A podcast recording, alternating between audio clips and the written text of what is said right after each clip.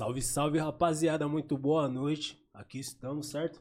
Aí, meu parceiro? Tem, tem, tem, boy killer, meu parceiro. Comunidade, aquele sorriso. Ah, comunidade, aquele forte abraço, um beijo no coração, né?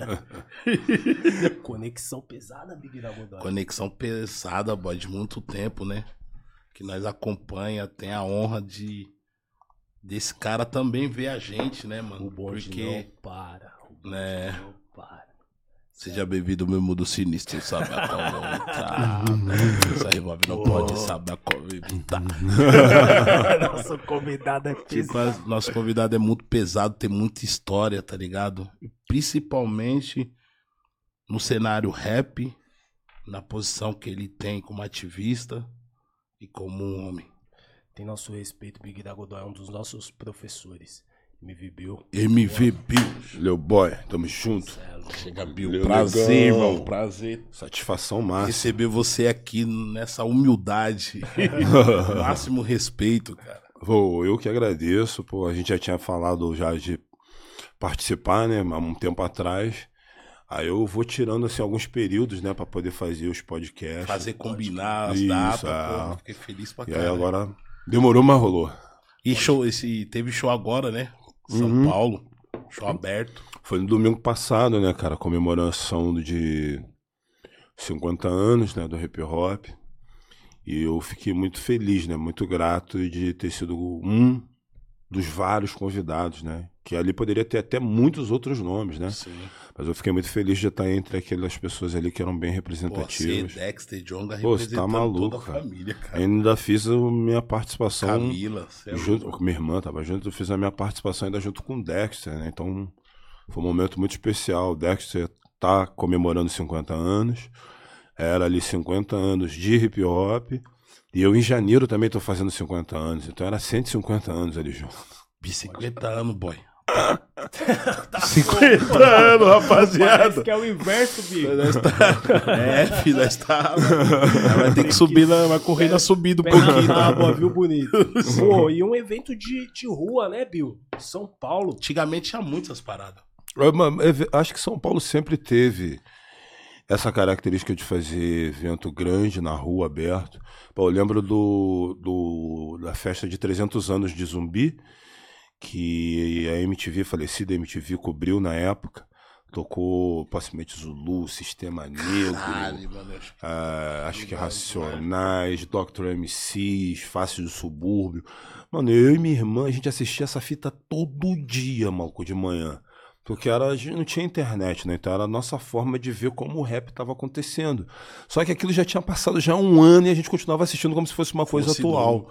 Tá ligado? Então, tipo, São Paulo sempre teve essa cara assim pra nós. Tanto que nos 50 anos de hip hop, pô, aqui no Brasil, ah, eu não sei em outros, em outros estados de outras cidades, mas no meu estado ainda não teve uma festa assim. Pelo menos que fosse de grande porte, aberta, comemorando e celebrando a cultura hip hop, a gente não teve. Então, nesse quesito, assim, São Paulo acho que tá pô, muito mais à frente. Que louco, pô. Citou essa festa, se eu não me engano, eu acho que é o, E- o MRN, tava lá. MRN, Também. né? Um cantando. show inesquecível. Cantando Noite de Insônia, Noite pô. de Um Insônia. pouquinho de chuva, o cara. Pô, foi Deus. coisa de louco, irmão. Caralho, você- você falando assim, Bill, de- se você pegar assim, de 98 pra trás, eu e o Boy, não sei, o Boy é mais velho que eu, pode ser que ele tenha uma referência. Mas eu não consigo ter uma referência de rap no Rio, de 98 pra cá. Mas eu tenho a referência dos MCs que cantavam e eu via eles como rap, Aham. tá ligado? Os MCs de funk, Aham. muitos. Que nós vemos eles como um rap. Onde que você buscou isso assim?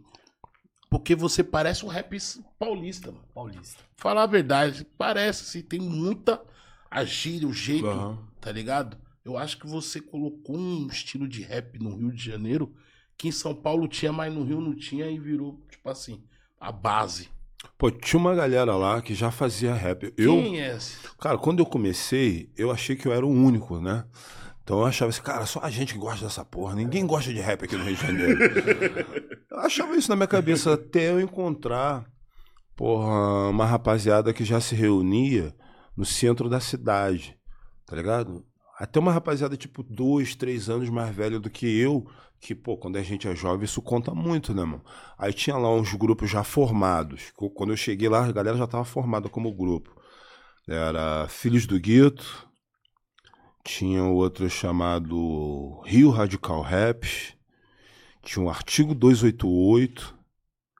Pô, o re- o resto da rapaziada não vou lembrar, mas tipo assim, já tinha uns grupos já rolando. formação rap. É, já com nome já de rap. Aí eu percebi, pô, mano, não sou o primeiro, já tem uma galera. E aí cada grupo desse na sua localidade, um na Tijuca, outro de Realengo, outro não sei não, achava que eles eram o único também. A gente não conseguia se encontrar, não tinha esse, esse encontro assim, pá. E, porra, eu acho que me identifiquei com a parada do rap. Não foi nem pelo lance artístico, tá ligado? Mas acho que pela possibilidade daquilo que o rap te permite falar, né, mano? E, pô, eu vim de um lugar que era de muita injustiça, né? Cidade de Deus. Minha família, pô, era uma família muito pobre. Pô, eu tive pai e mãe morando juntos durante muito tempo. Quando você tem pai e mãe morando junto na favela, tu é quase boy, mano. Pode Tu tem muita possibilidade. Tu pode- às vezes tu pode ficar só estudando, irmão. Precisa se preocupar com outra parada. Então, quando meu pai se separou eh, da minha mãe, se separou da minha mãe e se separou de um pouco de nós também, mano. Entendeu? Então, minha vida já começou a, a mudar ali. Assumir responsabilidade. Muita responsa. Aí quando eu conheci o rap, pô, ouvi as primeiras músicas assim, pô, parecia que a música falava comigo. Às vezes, na ausência de uma pessoa mais velha, do meu pai, pô, muitas letras de rap dialogou comigo. Porra, Corpo Fechado do Taíde falava comigo. Porra, é, é, fim de semana no Parque dos Racionais eu ouvia, pô, mano, você chegava a tirar lágrima do olho. É, GOG, porra, é, Brasília Periferia. Antes e... de 98. Antes de 90, não, lá atrás. Isso muito no, no início dos anos 90, ali por ali. Foi quando eu conheci mesmo a parada e comecei a querer fazer a minha versão. E aí, quando eu comecei a fazer os meus primeiros raps, já te respondendo agora mais objetivamente, eu lembro que uma galera no Rio me chamava de rap de São Paulo. Não, o Bill é rap de São Paulo. e pra mim era rap, mano. Tanto que, pô, depois eu ouvia as coisas de Brasília, mostrava pro Rio, pô, isso é de São Paulo, não. Tudo ficava parecendo que era de São Paulo, porque São Paulo sempre foi uma meca do hip hop nacional, tá ligado? Tudo acontece aqui. Hoje tem mais coisa acontecendo no Rio, tem coisa acontecendo não sei aonde, coisa na Bahia, mas o foco ainda continua sendo São Paulo, né? Que sempre foi considerado o polo mesmo do bagulho. A, porra, a galeria onde a gente vinha pra comprar os artigos, CDs, música, né? tudo era em São Paulo. A gente chegava, porra, na, na galeria, parecia que a gente estava na, na Disneylândia musical, tá ligado? Então eu decidi fazer esse tipo de som, esse tipo de rap, que identificava mais com o que era feito em São Paulo. Pô, eu lembro que eh, minha tia ouviu uma demo no, no carro e tinha música, somente a música à noite. Eliane, mãe. É, Hum. ela tinha um Golf na época, um Golf preto, e aí ela escutava muito à noite, pode crer. Aí eu falava, mano, de onde que é esse cara? Rio de Janeiro. E aí eu falava, mano, na época poucas pessoas abordava, abordavam aquele tema, tipo, falava da noite, um rap mais, mais leve. E eu lembro que um tempo depois eu fui ver o disco do Bill com várias faixas. Eu, Uhum. falo, eu falei, porra, o que que trouxe a- esse mano aqui desse universo pra, Pra esse? esse tipo assim, universo. muito foda que eu falei, eu pensei que ia, eu ia escutar uma parada mais dançante. E não, mano, é o rap daqui, é o que a gente. Da forma como a gente. É, mano. E tal. E, e porra, Bill, é, a intenção era aquela mesmo, tá ligado? Ou, ou você fez essa demo com uma intenção de fazer um bagulho mais leve com, essa, com esse tipo de proposta?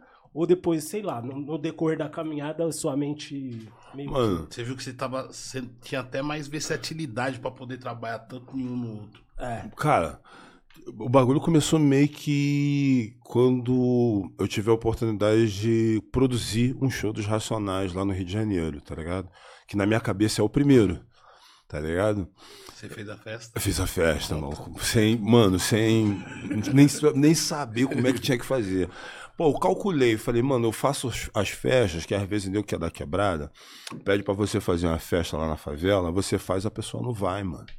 A pessoa pode dar, tipo, 300 reais no ingresso de uma parada, tipo, de sertanejo, de samba, tar- de, de, de tardezinha. O cara, tudo que é bagulho maneiro também. O cara vai lá e gasta uma grana lá sem chorar. Aí quando é uma parada de rap, na área dele, ele quer que seja de graça. Se for de graça, tem que ser depois do futebol, tem que ser depois da praia, se for no Rio de Janeiro. Se ele for de graça, ele quer um lugar especial. Se tu dá um lugar especial, ele quer, porra, ficar em cima do palco, ele quer ficar no backstage, ele quer que você deixe ele ter acesso ao camarim, quer comida, quer um Uber pra levar ele de volta, mesmo que ele more do lado do evento. Então é muito, foda, velho, então é muito difícil, cara. Aí eu pensei, eu calculei, cara, se eu trouxer uma atração maior, tá ligado? Que junte mais gente, Vai valorizar. eu vou fazer a abertura e todo mundo vai me ver, vai saber o que eu faço. Pô, eu trabalhava de estoquista numa loja de eletrodoméstico, tipo, tipo Casas Bahia, né? A Ultralá, que faliu. Pedi pra ser mandado embora. Pô, era queridaço no trabalho. Pedi pra ser mandado embora pra poder receber rescisão. do- Peguei parte da minha rescisão e apliquei, irmão. Já tinha uma galera que tava comigo também, que gostava de rap também, que tava fazendo som. Um, um botou um pouquinho, o outro botou- não tinha dinheiro, botou o corpo, o outro botou a ajuda, botou o serviço braçal. Pô, conhecemos um cara que vendia os shows do Racionais no Rio, antes do Celso entrar no Niolo, que aí eu passei a fazer a abertura dos shows. Porra, esse cara falou, mano, eu consigo trazer os Racionais. O que, que a gente precisa? Precisa disso, disso, disso. Mano, eu comecei a correr atrás igual um maluco. Cara, ele tinha o contato dos caras lá do Rio aqui. É, ele era, ele é- realmente vendia mesmo um- umas paradas dos caras dos Racionais no Rio. E aí, cara, porra, eu não conhecia os caras, não conhecia como é que se faz show, não sabia nada. Financiamento também caro pra época, né? Mano, eu olhei na capa. Eu falei assim, pô, são quatro caras. Na capa do Holocausto Urbano. Eu falei, mano, são quatro caras. Pô, arrumei, junto com outro maluco que trabalhava comigo na época, um APzinho pra, porra. Não, os caras podem ficar aqui, né? Os caras são favela, né, mano? Quatro mano, É. pô. Quatro passagens de Quatro malucos, a gente arrumou quatro colchonetes pra botar no chão. Nossa, imagina, Arrumamos quatro, cotone- quatro colchonetes. imagina o Blue. Um cai ali, outro cai aqui. Imagina o Blue. Aí, porra, a mãe de, um- de um dos amigos, né, que era o DJ, a mãe dele, porra, fez um panelão de macarrão com salsicha, que era pra alimentar os. Porra, que era pra alimentar os caras. Fomos buscar ia tomar café, almoçar e jantar, macarrão com salsicha. Já fiz um grandão. Já é um pra grandão, pá. Quando esse maluco chegou lá, o cara que era o produtor, que tava vendendo o show, ele falou assim, pô, e o hotel pros caras ficar? Hotel? Porra, os caras são favela, que hotel, mané? Porra, gente... Aí quando eu fui lá levar os- o maluco nas instalações que a gente tinha arrumado, pô, o cara riu pra caralho. O cara falou, pô, não dá não. Aí como não? Agora, deixa eu explicar pra você o que precisa. Aí eu falei, mas fala, fala, o que precisa? Precisa de hotel. As passagens já estão vindo. Gente precisa de alimentação. Você tem dinheiro para alimentação? Eu falei, não tem. Você precisa de não sei o que. O cara me deu uma lista de coisas que precisava assim que na minha Caralho, cabeça, irmão. Caralho. Isso não contava. Mas a surpresa veio quando a gente começou a botar os ingressos para vender. Tá ligado? A menina que ficava na porta, Taninha, Tânia Brasil, parceirona, irmão. Até hoje. pô, Começou a vender bem? Porra, daqui a pouco, daqui a pouco volta a Taninha. Tá fazendo o que aqui, Taninha? Volta lá pra portaria. Não, não, não. Volta pra lá. É que acabou. Como assim, mano? Volta. Porra, aí foi foda, mano. Aí a gente começou a entender que, porra, a gente ia ter casa lotada, que ia ter ingresso pra caralho. A gente vendeu tudo. E como não tinha tido show ainda deles no Rio de Janeiro, então começou a vir caravana de tudo quanto é lugar, o caralho, pá. Baixada Fluminense. Ih, né? gente de outra cidade, região dos lagos, o caralho. O bagulho explodiu. Porra, ali. é, é, a gente fez algumas reuniões depois, né, mano? Porra, eu lembro de uma reunião. Pô, me presta o livro aí, Quintinho, por favor. Eu lembro de uma reunião que a gente fez na Praça da Cidade de Deus. Porra, tava eu, Blue Brau, porra, Milton Salles, Celso Ataíde e esse maluco do Rio, que faz, vende o show do Rio. conexão. É, a edição de Deus, o nome dele. E, porra, o Celso, né, no meio da conversa, o Celso falou, pô, rapaziada, pô, a gente precisa de uma voz aqui no Rio, né, cara? E essa voz pode ter que ser o Bill, caralho. O Blue, porra, prontificou, falou, pô, vou pegar essa fita. A gente tinha uma fita cassete, né? Vou levar isso pra São Paulo. Trouxe pra São Paulo, entregou pro pessoal da Zâmbia, né? William, Serafim. Os caras ouviram a música, na época era só Marquinhos Cabeção. Falaram, pô, a gente gostou. Fizeram uma parceria com o Celso, cada um pagou metade. Eu comecei a vir pra São Paulo pra gravar no ateliê, onde várias lendas que eu curtia já tinha gravado. Já tinha gravado. Fiquei Ele é maluco, foda, irmão, né? quando eu cheguei no ateliê. Porra. Só que eu tinha essa parada, né? Tinha que sair do Rio de Janeiro pra vir botar uma voz em São Paulo. Cara, eu não sabia disso, tô sabendo hoje, mano. Juro pra Não. você. Pra mim, você gravou o álbum Não, todo lá. aqui. Caralho. Gravei aqui, nas primeiras sessões com auxílio do Blue, né? Foi lá que pô, tu me encontrou, inclusive, na casa do Blue, que Na tu era menorzinho, né? É, menorzinho. Então, nessa parada com o Blue, porra, eu tive uma vivência com ele de estúdio, que foi muito importante. Mas a maior vivência que eu tive com ele foi fora do estúdio, né? Que, tipo assim, na minha cabeça, quem fazia rap, quem cantava o que eles cantavam, tinha uma vida fodida, tá ligado? Uhum. Aí quando eu cheguei na casa dele, pô, vi a casa dele, morava num AP maneirão, pô, dirigia um carro maneiro pra caralho, botava uns tênis foda, além de carro tinha moto. Foi o primeiro cara de rap que eu vi assim, patrocinado por uma marca que da época era foda, tipo Bad Boy, tá ligado? Bad Boy era um de gente rica. Pô, eu fui com ele. bermuda louca. Mano, eu fui com ele na Bad Boy, eu nunca vi uma pessoa chegar assim, tipo, dar uma bolsada mesmo, pegar tudo que quiser, tá ligado? Pegando a porta. Então foi uma vivência muito importante. E aí teve um dia que o Blue faltou no estúdio, e eu falei, caralho, mano, que agora fodeu, como é que eu vou fazer a produção? Eu não sabia produzir. E aí eu liguei pro Celso, que era um dos caras que tava pagando, o Celso falou, porra, Bill, tu sabe produzir essa porra, faz essa porra aí do teu jeito. O que eu não posso é tá pagando estúdio pra tu não fazer nada. Eu comecei a fazer. Aí, porra, comecei com um Newton Carneiro, né, que era o cara lá do irmão do Vander, que era o Tava cara que pilotando a é a mesa. mesa, comecei a dizer pra ele mais ou menos o que eu queria, fui fazendo com a boca, nas batidas, né? Hum, hum, hum. Louco. Aí o cara fez, Informação. virou traficando informação. Quando chegou no fim do dia, o Blue chegou lá no estúdio. E aí, mano, fez alguma coisa? Pô, posso te mostrar o que eu fiz? Pode, mostrei pra ele. Caralho, mano. Quando eu vi ele impressionado com o que eu fiz, eu falei, porra, mano, acho que eu sei fazer. Ah, eu sei, filtei. Aí eu comecei, pá. Produzi o disco todo. Quando eu mostrei pra Zâmbia, pô, os caras da Zâmbia são de baile, né, mano? Os caras são baileiros. Os caras olharam e falaram assim, porra, meu, disco tá bom pra caralho, mas a gente vai apostar nessa música aqui, que essa é a música do baile, que era a noite.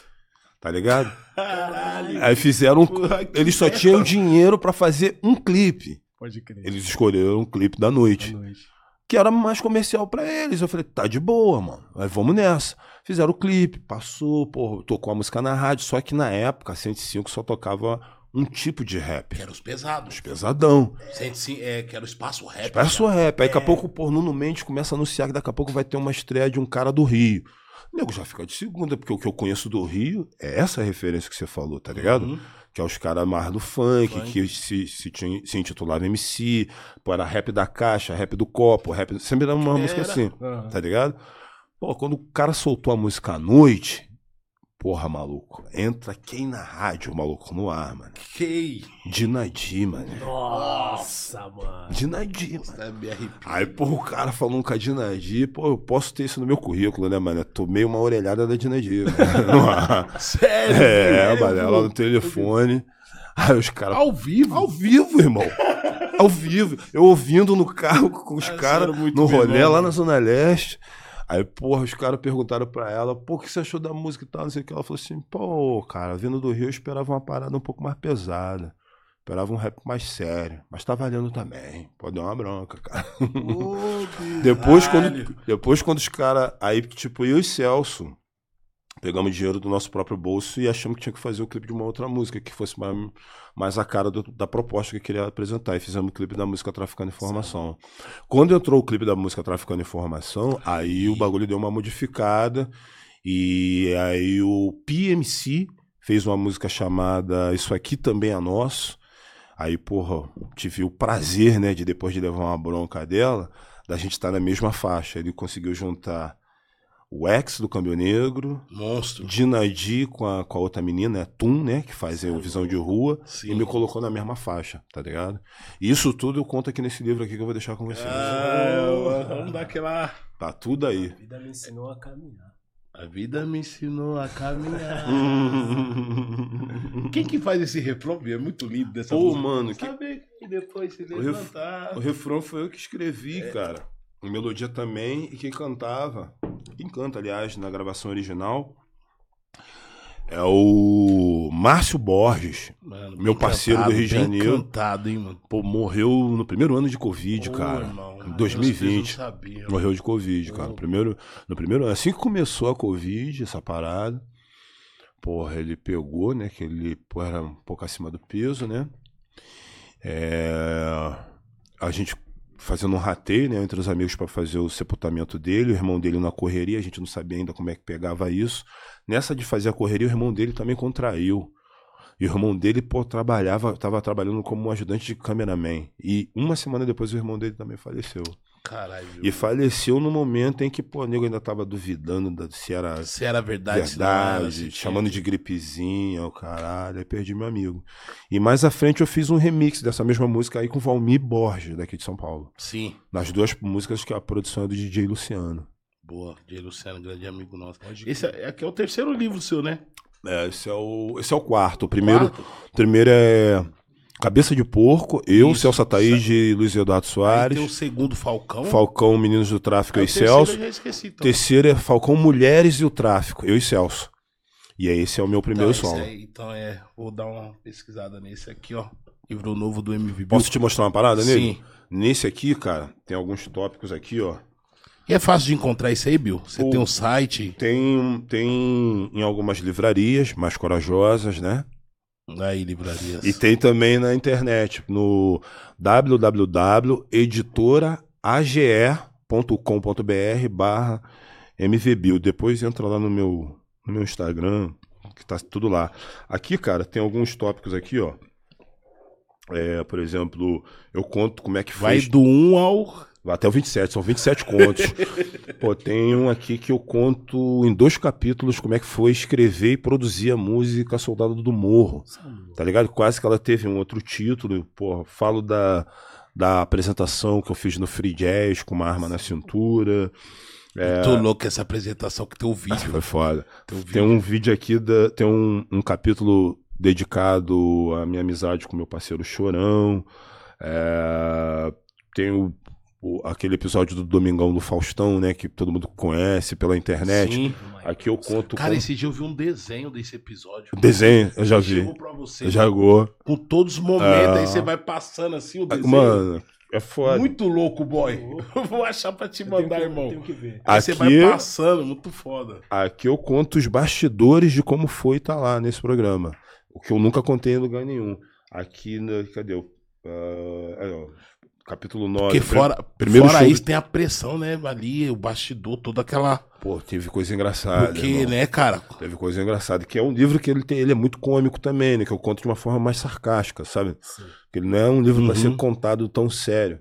Aí tem aqui na página, no capítulo 9, eu falo desse primeiro show dos Racionais, que eu, que eu contei Uhum. pra vocês como é que foi essa experiência. E no final de cada capítulo tem essa parada aqui, ó.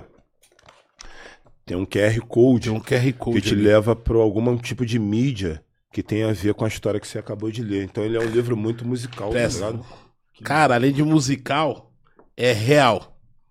Tudo que tem aqui, você tem o QR Code, você já aproveita e vê a imagem. Pô, tá muito louco quem teve essa ideia, porque além de você ler, né, tem a história, você consegue ver ela também, né, detalhes. Eu pensei muito nisso, né? Eu pensei, Cara, eu ni- acho que é algo inovador, nunca vi uma parada assim, mano. eu pensei nisso, né? De quem vai ler, né? Pô, Quer quando- ver o vídeo, É, quando a- o- é. na época. Tipo assim, como é uma coisa muito de época, falo muito de alguma coisa que aconteceu, que foi histórico pra mim e que de alguma forma pode ser histórico também pra história do rap no Brasil, do hip hop no Brasil. Então a pessoa fica curiosa. Aí eu pô, falei, cara, acho que ilustrar isso com com QR Code é melhor do que eu pegar uma foto e, e colocar mal impressa no livro. Não, sabe? na era digital isso é Na muito louco. É digital. tipo aquele É desenho. acompanhar Uhum. o. Esqueci o nome do desenho, mano, que parece que você tá se conectando com a realidade através do, do livro, mano. Esqueci o nome. É um filme ou um desenho? Filme? sei. Mano, é louco isso daí. Eu eu não sei se era o. Porra, mano. Como que é o nome daquele filme? É tipo infantil, mano. Mas através do Eu já livro. vi.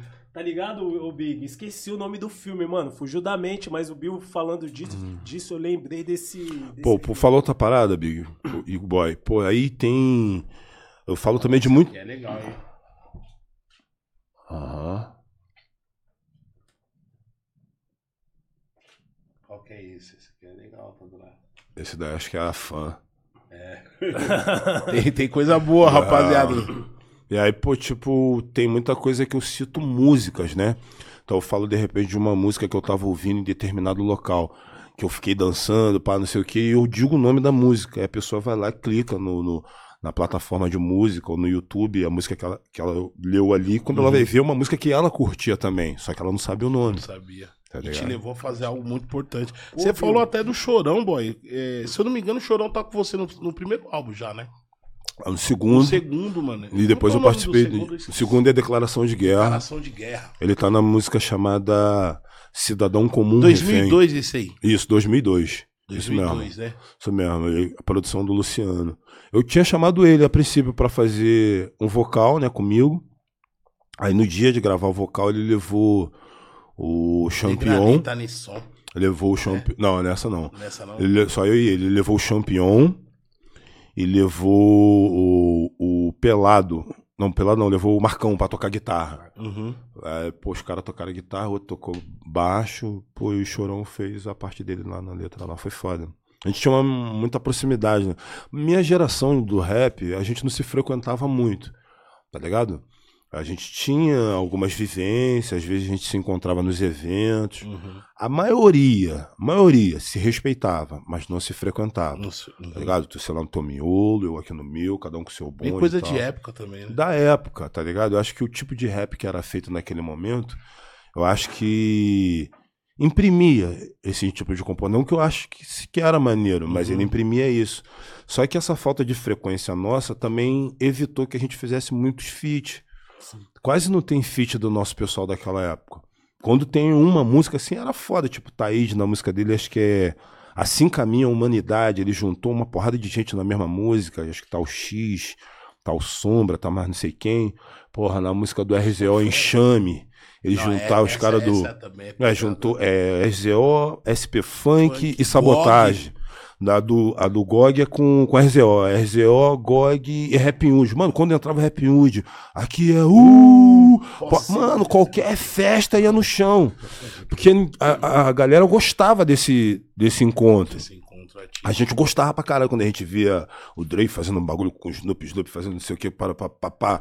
Só que a gente aqui não fazia, cara. Então isso deixou a gente muito distante um do outro, assim. Pô, não tinha era, não era era digital, né? Todo mundo se conhecia por encarte. No encarte, os caras tava como? Todo, Todo mundo mundo com, com as peças na mesa. Todo mundo de cara feia chegava no show.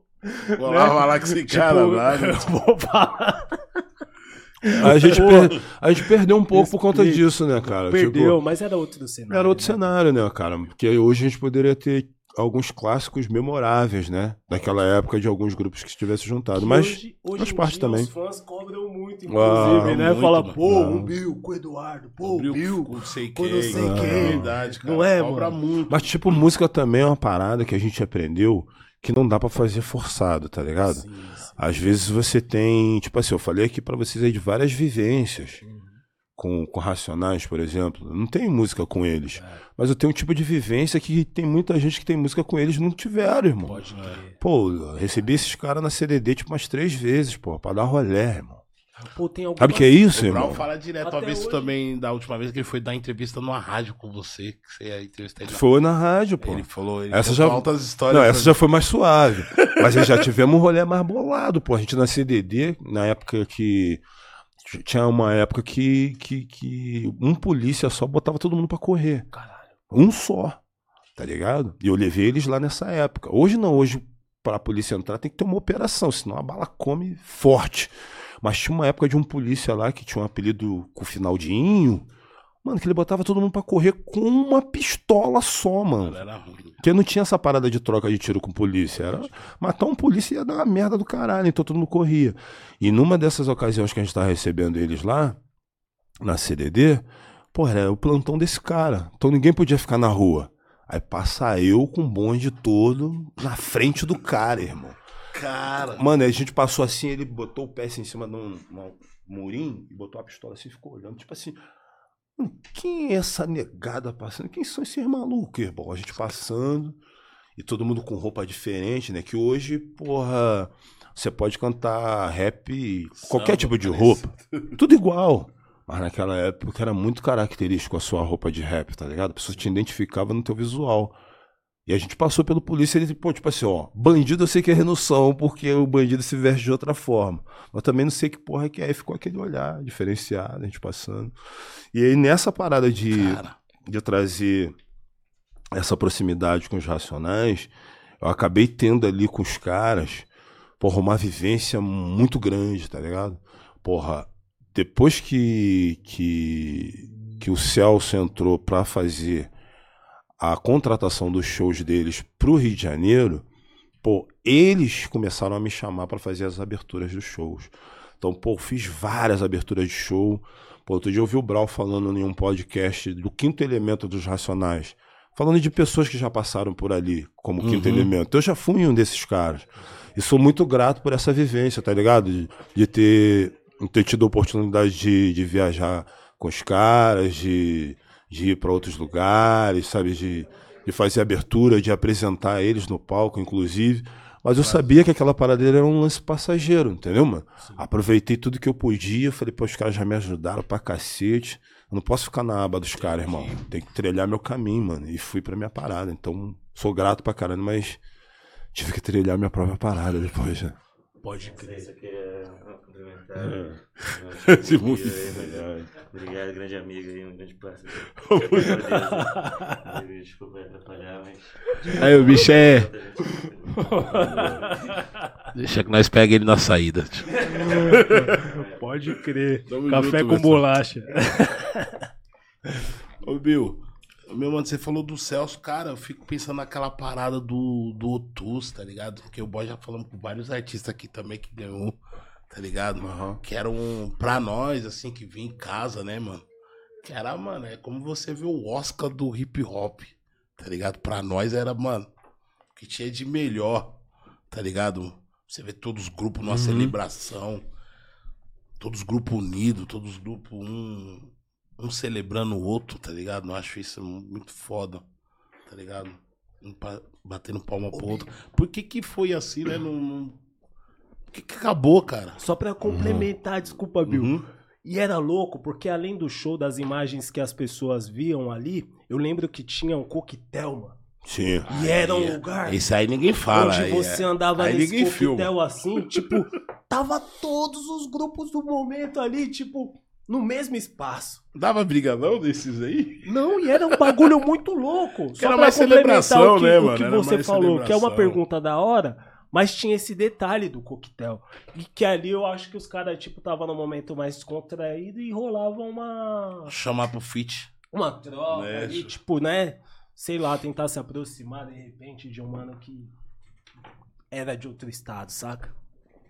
O Rutuz, o Rutuz acho que trouxe muitas possibilidades, tá ligado? Primeiro porque a gente não tinha nenhum encontro, assim, que juntasse todas as pessoas que faziam rap, as pessoas que eram envolvidas na cena hip hop, porque tinha prêmios para outras pessoas, para outras áreas, não era só pro rap que era premiado. Prêmio do pessoal do grupo do Nordeste. Nordeste, tinha. DJ, tinha produtor, tinha um monte de coisa. E tinha, tipo, voto popular, que era acho que através da revista Rap Brasil, se eu não me engano. E tinha uma comissão que escolhia os cinco finalistas. Dentre eles, muitas pessoas de São Paulo, Isso da que eu te galeria. falo, era muito cara. sério. Era muito séria a parada. Muito sério. Tá ligado? E tipo, a Celso fez esse bagulho com a CUFA, acho que durante 10 anos, 10 edições, se eu não me engano. Porra, então ele trouxe uma parada que a gente não tava muito acostumado, tá ligado? Com a gente sendo bem tratado. Com o tapete vermelho pra nós mesmos, irmão. A gente não tinha essa visão. Tanto que eu escutava às vezes, pô, rap não é isso não, pra que esse tipo. Mano, a gente merece, cara. É a nossa festa, a gente admira quando tem prêmio da BET, tá ligado? Prêmio da MTV preto. MTV, pô. Tá ligado? Porque a gente não. E mesmo, é, às vezes tinha gente que, que reclamava do- de estar recebendo o prêmio UTUS, mas ficava na torcida pra receber o VMB da, da, da MTV. Aqui é o nosso prêmio, mano. Então foi, eu acho que foi uma passagem muito importante, porque revelou muita gente. Acho que fez muita gente se encontrar. Acho que fez muita gente aplaudir um Inspirou muita gente, cara. Muita gente. Pô, a gente fazia uma parada que, que não tinha no Rio de Janeiro, que era shows de rap. Pô, muita gente que hoje tá no, no, no hype, porra, começou, passou por lá, cara. Passou pelo, pelo palco de, de, de batalha do Rutus, passou pelas fitas demo, que tinha prêmio de melhor demo. Pô, tipo. ah, pô, não vou nem citar nomes aqui. Mas tem nego que tá hoje no auge, na hype, estourado. mas passou por lá, cara. Sim. E eu acho isso muito foda, mano. Tipo, o crescimento, tanto o crescimento dos artistas, quanto a oportunidade de ter feito um, um workshop ali no Rutuz. Aí às vezes as pessoas me perguntam se tivesse o Rutuz hoje em dia se seria foda. Eu acho que não. Tá ligado? Não Será, se- Bill? Acho que Acho era, não. minha, minha- era uma ideia minha, mano. Tinha que ter Acho que hoje não. Eu não sei nem se o Celso tá nessa disposição mais. E eu acho que hoje não seria igual, a não ser que você faça o festival. Pode ser que fique legal, mas hoje tem muitos outros festivais. Então, eu não sei se teria a mesma cara. E a premiação, talvez ela não fosse tão verdadeira, porque hoje eu acho que quem ia ganhar é quem tem mais fã. Quem tem mais Tá ligado? Quem tem mais É, porque, tipo assim, mano, tem muita gente hoje que gosta de, de um artista que faz rap, mas não gosta de rap. Sabe qual é, mano? Verdade. Isso é muito atual, assim. Já teve no passado também, mas hoje em dia isso é muito mais na cara. Tem gente que gosta só de um artista, mas não gosta da cena inteira. Então tu imagina, pô, tem rap hoje, rapper hoje que tá no mesmo pique de Luan Santana. Se esse maluco concorre com outro que é underground, mas um underground bom pra caralho, ele vai ganhar de lavada. Mas pelos fãs, não pela qualidade musical. Aliás, tem até artista hoje que eu não conheço a música, mas eu conheço a figura dele, que tá toda hora aparecendo na minha timeline. Às vezes o algoritmo faz isso, né, cara? Faz aparecer muito quem tem muita, muito engajamento. E aí pô, o artista, pelo, por sua vez, também acaba investindo mais na imagem do que no conteúdo. Tem muita forma e pouco conteúdo. Muita gente que aparece demais, mas você não conhece a música. Até às vezes também sabe que musicalmente não vai ter como alcançar aqueles ali, mas o cara vender a imagem dele, né? Ainda mais se, pô, se a imagem, Entendi, se a imagem for um pouco mais clara, pô, nego compra Nego compra facilmente. no E o Bill tocou num ponto muito foda, porque isso daí às vezes reflete dentro da política também, que a gente às vezes tá na rede social e fala, pô, como esse cara aqui escuta rap e defende essas ideias aqui. Não que eu tô falando Uhum. de direita e esquerda, tá ligado? Mas, tipo assim, pessoas, por exemplo, falando que o rap não tem cor, tá ligado? Pessoas. É, É facinho falar que o rap não tem cor, né, mano? Porra, gente, Porra, passa. Facinho, né, mano? Agora tá bom. Mó mamão. Porra, agora tá mole falar que o rap não tem cor. Porra, é tipo falar que o funk não tem cor. Pô, aquela música é som de preto, é favelado, mas quando toca ninguém fica parado. Tu acha que a Milk e o Chocolate fizeram essa música de quê? De sacanagem? É por conta da discriminação que sofria, mano. E, pô, se o hip hop hoje tá com- comemorando, porra, 50 anos, é porque muita gente apanhou pra cacete, levou muita porrada até provar que era arte. Pô, tu imagina quantas borrachadas o Nelson Triunfo levou enquanto tava fazendo break de chão. Imagina o Thaís de DJ U enquanto apanharam na São Bento pra poder botar o som pra rolar, os caras da, da Backspin, do, da Jab- Jabaquara Breakers, não tá ligado? Pô, Até eu fazer a parada virar. Eu Citou a própria, bem, a própria festa do, do Vale do Anhangabaú, que teve pessoas que saíram de Né? lá direto do palco pra delegacia, o Racionais. Naquela época lá, pô, entendeu? Cê- cê- entendeu? Então, pra até virar música, pô, apanhou muito. E aí, quando vira música, pô, rola essa apropriação. Mas eu acho que boa parte disso também vai do público, mano.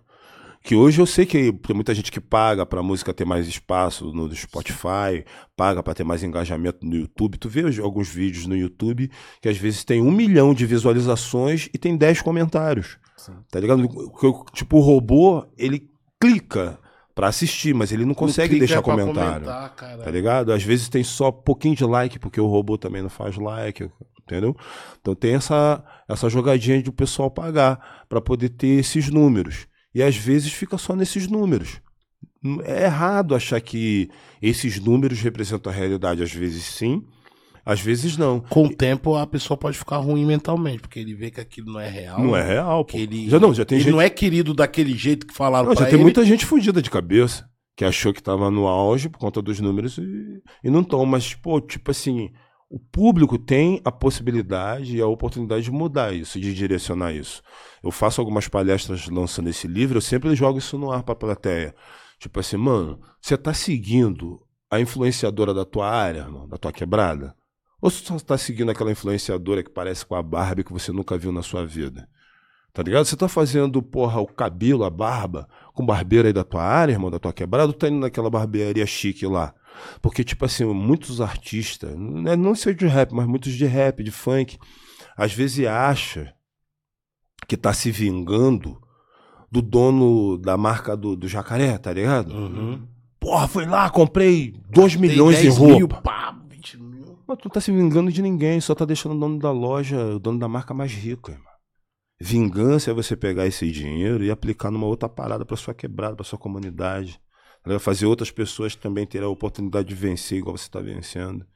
Essa é a visão do, do bagulho. E quem é público tem o poder de escolher em quem que você quer. Tá ligado? Não fica só no que o algoritmo vai te mandando. Se você for na onda do algoritmo, ele vai te mandar o que tá estourado. Um atrás do outro.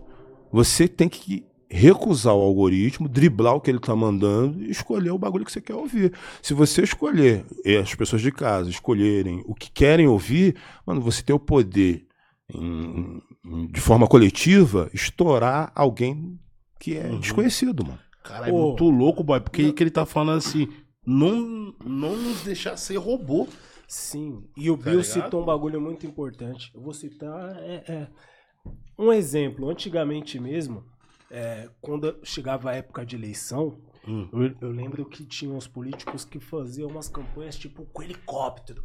Você falava, porra. Então o cara se tornava uma referência muito foda. Eu- O bagulho ficava marretando na sua mente, tá ligado? Às vezes o terno, favela, pá, a carreata dele com o carro que ele tava, tá ligado? O ônibus que tava, a roupa que ele tava. Então, tipo assim. E assim o, o, o nosso país foi construído. E hoje em dia, quando você. Quando se trata da internet, tipo, as pessoas buscam muito isso, né, mano? Geralmente quem tá no, no topo ali com a melhor roupa, com o melhor É, carro, tênis, muitas pá. vezes é, acaba abandonando isso tudo que o Bill acabou de, de falar aqui, tá ligado? Às vezes não procura um representante tipo um Renato Freitas, vai, tá ligado? Graças a Deus lá em Curitiba ele foi eleito. Mas quantos Renato Freitas não tem no, no Capão Redondo pra gente olhar assim e falar, pô, esse cara aqui representa a gente. Tem que pôr ele Não é aquele cara do helicóptero, independente da roupa que ele tá, tá ligado? É uma realidade bem distante. São essas pessoas aqui que a gente tem que tentar. Parece mais comigo. Mano, várias. Vou te falar. Em várias favelas do Brasil tem um Renato Freitas. Isso por conta dos projetos sociais que foram acontecendo em várias favelas, foram formando pessoas, formando opinião. Não que eles foram seguindo o pensamento de alguém, foram criando sua própria consciência e desenvolvendo sua forma de combate. Então, vários lugares têm um ou uma Renato Freitas, tá ligado? Uhum. O que falta é a própria comunidade reconhecer essa pessoa como uma possível representante. Hoje a gente busca a representatividade, porra, quase que no inimigo, cara. A gente busca representatividade no oposto do que nós somos. A maioria dos políticos hoje que representam o Brasil são homens brancos, ricos e hétero. Então tu imagina tu chegar para um maluco nesse perfil que eu acabei de citar e dizer para ele, pô, a gente tá com um problema lá na comunidade, pô, tô com um problema lá na favela, pô, tô com um problema de esgoto. Mano, ele não tem empatia com esse tipo de, de realidade. A não ser quando seja próximo da eleição, de forma eleitoreira, ele vai pensar nisso, tá ligado? Então a gente precisa entender essa parada e o nosso povo, não, pô, infelizmente não entende isso. O dia que a gente entender isso, pô, boa parte da nossa realidade vai mudar. Eu vou te falar uma parada, pô, que você acabou de falar. Lá na CDD tem um amigo nosso chamado Quack, Anderson Quack. Pô, ele se candidatou a deputado estadual, se eu não me engano. Isso, acho que é estadual. Eu achei corajoso dele, né? Porque normalmente o nego começa como vereador. E aí, pô, eu não me envolvo em campanha, não faço campanha pra político nenhum, não subo em palco. Não tenho nada contra quem faz, mas eu não subo em palanque, não faço campanha, não peço, não faço nada. Como ele é da minha área, é preto que nem nós, é da favela, pô, e era pra um cargo de um porte um pouco menor, deputado estadual, falei, pô, acho importante, fui ajudar ele, fui no dia que ele fez um, um- nenhum comício, mas uma reunião com a comunidade na cidade, na cidade de Deus. Primeiro, poucas pessoas compareceram. E aí algumas pessoas que eu fui falar, conhecidos meus, os caras falavam, ah, não, não vou votar nele não, depois ele vai ficar rico, aí vai ficar cheio de marra. Quer dizer, tu pode enriquecer uma outra pessoa branca, que nem é da tua realidade, mas um cara igual a você não pode ficar rico. Se ficar rico tem que pedir desculpa. Esse era o comportamento do nosso rap também. A gente não podia ganhar dinheiro, mano. Verdade. Se você ganhasse dinheiro, parecia que você tinha que pedir desculpa. Então eu tive assim, que fazer algumas paradas pela primeira vez. Tipo assim, mano, fazer um contato com uma grande marca. Fiz um comercial pra Nextel. Na época, a Nextel só fazia comercial com gente branca. Porra, sempre caminhando assim numa planície, tipo aeroporto, a pessoa caminhando, falando, eu sou falando de tal. E eu faço não sei o que da vida, não assim. sei o que lá, blá, blá, blá, blá, no final, pô, venha pro meu clube. Falei, cara, não tem nenhuma pessoa preta. Mano, mandei um e-mail pra Nextel, pô, dizendo, ó, pô, precisa de um, uma- um comercial preto e tal, pô. Na época eu tinha tipo uns 30 funcionários, o caralho, o escritório grande, todo mundo usa Nextel. E a gente gostaria de ver alguma coisa na qual a gente se identificasse. Mano, eles me responderam. O e-mail, pô, o cara que era CEO da época, pô, o Gustavo, pô, falou que antes de fechar qualquer coisa ele queria Corajoso conhecer a parte. Mano, o cara foi na CDD, conheceu a Cidade de Deus, comeu o feijão da Dona Rosa, tá ligado? Ficou apaixonado. Fizemos o comercial dentro da Cidade de Deus, então foi a primeira vez que a gente fez o comercial dentro, da dentro de uma favela, fora daquele lugar comum deles, e o primeiro comercial da Nextel com uma pessoa preta. Porra, Big. Quebrou tanta coisa. 65% de vendas a mais, irmão. Que as pessoas se viram, mano. E não é só pessoas pretas. Pessoas de, outro- de todas as raças queria ver outra cor, outra cara ali, mano. Alguém que tivesse só queria se identificar, mano. Parece, acho que você trouxe a realidade. Parece real. Esse cara parece comigo no dia a dia. Eu vejo pessoas Tá parecidas com esse cara no meu dia a dia. Vou nesse cara, nesse cara, nisso eu acredito. Então foi um bagulho foda. Então, tipo assim, quebrou uma barreira. Porra, algumas pessoas ficaram, ah, não tem que fazer. Mano, eu fui caminhando de um jeito que eu achei que eu tinha que ir. Falei, mano, a antimídia comigo não vai funcionar. Tá ligado? Eu sou do Rio de Janeiro, uma cidade que não tem característica de hip hop. E se eu falar que não vou fazer mídia, eu não vou aparecer em lugar nenhum, mano. As pessoas não vão saber quem eu sou. E aí eu fui quebrando as barreiras, mano. Eu Mas fui você sofreu lugares. muito com isso também, né, Bill? Porque Um o rap, pouco, porque mano. imagina, você foi no Faustão, onde um rap ali, na hora eu ia falar pra você, vai não, mano. Rap não vai lá. Não, e antes disso. Não, aí depois ele foi e fez a malhação, você é outro rap também, já fala, mano, você vai fazer papel na Não, malhação. e antes disso, eu lembro. Vai fazer comercial da Nextel, negão, ó. Antes disso, eu lembro do que o X sofreu na casa dos Dos artistas, artistas. por exemplo. E quando o Bill foi no Faustão, Acho que nós não anos entendeu, mano. Depois, no- tipo, eu falei rap, assim, mano. que negrão corajoso, mano. Acho que ali era pra nós ter. Não nós, né? Que eu era o mais novo, assim, mas geral do rap, assim. Ter apoiado de, um, de uma maneira, você falar, mano, tem um dos nossos lá. Que hoje a gente pensa Uhum. assim, porra, tem um podcast com dois negão apresentando. Aham. Porra, mas é da Mas hora. não podia ter isso. Você não podia ter apoio dessas paradas aqui, você não podia ter isso. Não podia ter nada, então a gente não pode fazer nada, mano. Só que a gente, pô, podia comprar na galeria, que na galeria não é nossa, a maioria das lojas são dos coreanos. A gente podia ouvir a 105, que a 105 não é de um cara preto, é do Calmon. A gente podia, pô, gostar, não podia gostar da Rede Globo, mas podia gostar da MTV, que era um bando de playboy que apresentava aquele todos os programas, só boy. Só boy e Patrícia. Eram gente boa, mas todo mundo boy. Vai falar que eles são periferia? Não são. E o rap tava lá, mano, achando maneirão. Então eu achei que, pô, falei, mano, isso aqui é incoerente, mano. Eu vou por outro caminho. E fui por outro caminho. Então, pô, uma parte do rap pode não ter gostado muito das minhas atitudes, Hum. mas eu comecei a comunicar com a tua mãe, com a tua irmã, tá ligado? Com a minha vizinha que não, não gosta de rap nem conhece. Comecei a comunicar com outras pessoas, irmão. Comecei a expandir e abrir espaço pra outro tipo de comunicação, né, mano? E tipo, a gente admirava na época, admirava, pô, vários gringos que já fazia isso. Snoop Dogg, Ice Lançava Cube, livros, paradas, Ice-T. filme. Mano, todos eles são atores. Porra, Ice-T cantava Cop Killer, matador de policial. Hoje ele faz um policial no Lei e Ordem, irmão. No, no No seriado, né? mano. Ele é um policial. Ele é o El Cool J. É, é o Cool J, é da SWAT, porra. tá ligado? Aí esse, mano, a Ice Cube criou, criou o NWA e fez um filme que, que duas crianças quase matam ele, mano. Dois enteados quase matam ele. E ele não deixou de ser o Ice Cube, mano. Tupac, Ele mano. foi agente secreto, né? Foi agente é secreto. O Triple X. Triple X, né? Triple Meu, X. é. Pô, ele, o Tupac, mano, que é muito cultuado por, por nós brasileiros que gostam de rap. Tupac começou fazendo balé, mano, antes de cantar rap. E quando ele entrou pra uma banda de rap, era uma banda tipo Tigrão, o bonde do Tigrão, que é o Digital É o Underground. digital underground, né? Os caras mais. do- Mano, ele entrou como dançarino, irmão. Nem como rap ele entrou. E não deixou de ser o Pac, mano. E fez TV, fez par romântico com a Janet Jackson. Falei, mano, eu quero ser multifacetado igual esses caras, mano. Só que aqui no Brasil, o pessoal não queria isso. Mas você já tinha essas informações. Já tinha essas informações. Pô, o cara, um dos caras mais foda que eu conhecia da época era o Fresh Prince, que a gente Fresh conhece mais Prince, com, caralho, com o Will Smith. Smith, né? Pô, eu conheci ele como Fresh Prince, como rapper, irmão. Porra, aí o Quincy Jones, que é um puta produtor visionário, viu? Pô, mano, esse maluco ele não é só rapper, mano. Ele é ator, ele é brabo. Levou ele pra fazer TV. Caralho, não sabia não que foi Ah, o Quincy, Jones, não, mano. cara. Pica, mano. Bom, depois tu ouve um. Eu vou te mostrar depois um disco do Quincy Jones que ele gravou aqui no Brasil, irmão. Irmão. Caralho. Porra, negão. Tu vai Adoro- brisar, adoro mano. Ele gravou um disco. Leon, mano. Mano, ele gravou um disco no é Brasil. monstro. Eu vou procurar aqui, enquanto a gente vai conversando, eu vou procurar aqui e vou te falar pro pessoal de casa ouvir também. Porra, ele fez um disco aqui no Brasil. Ele descobriu o Will Smith, tá ligado? Como Fresh Prince, como, porra, ator. E deu no que deu, mano.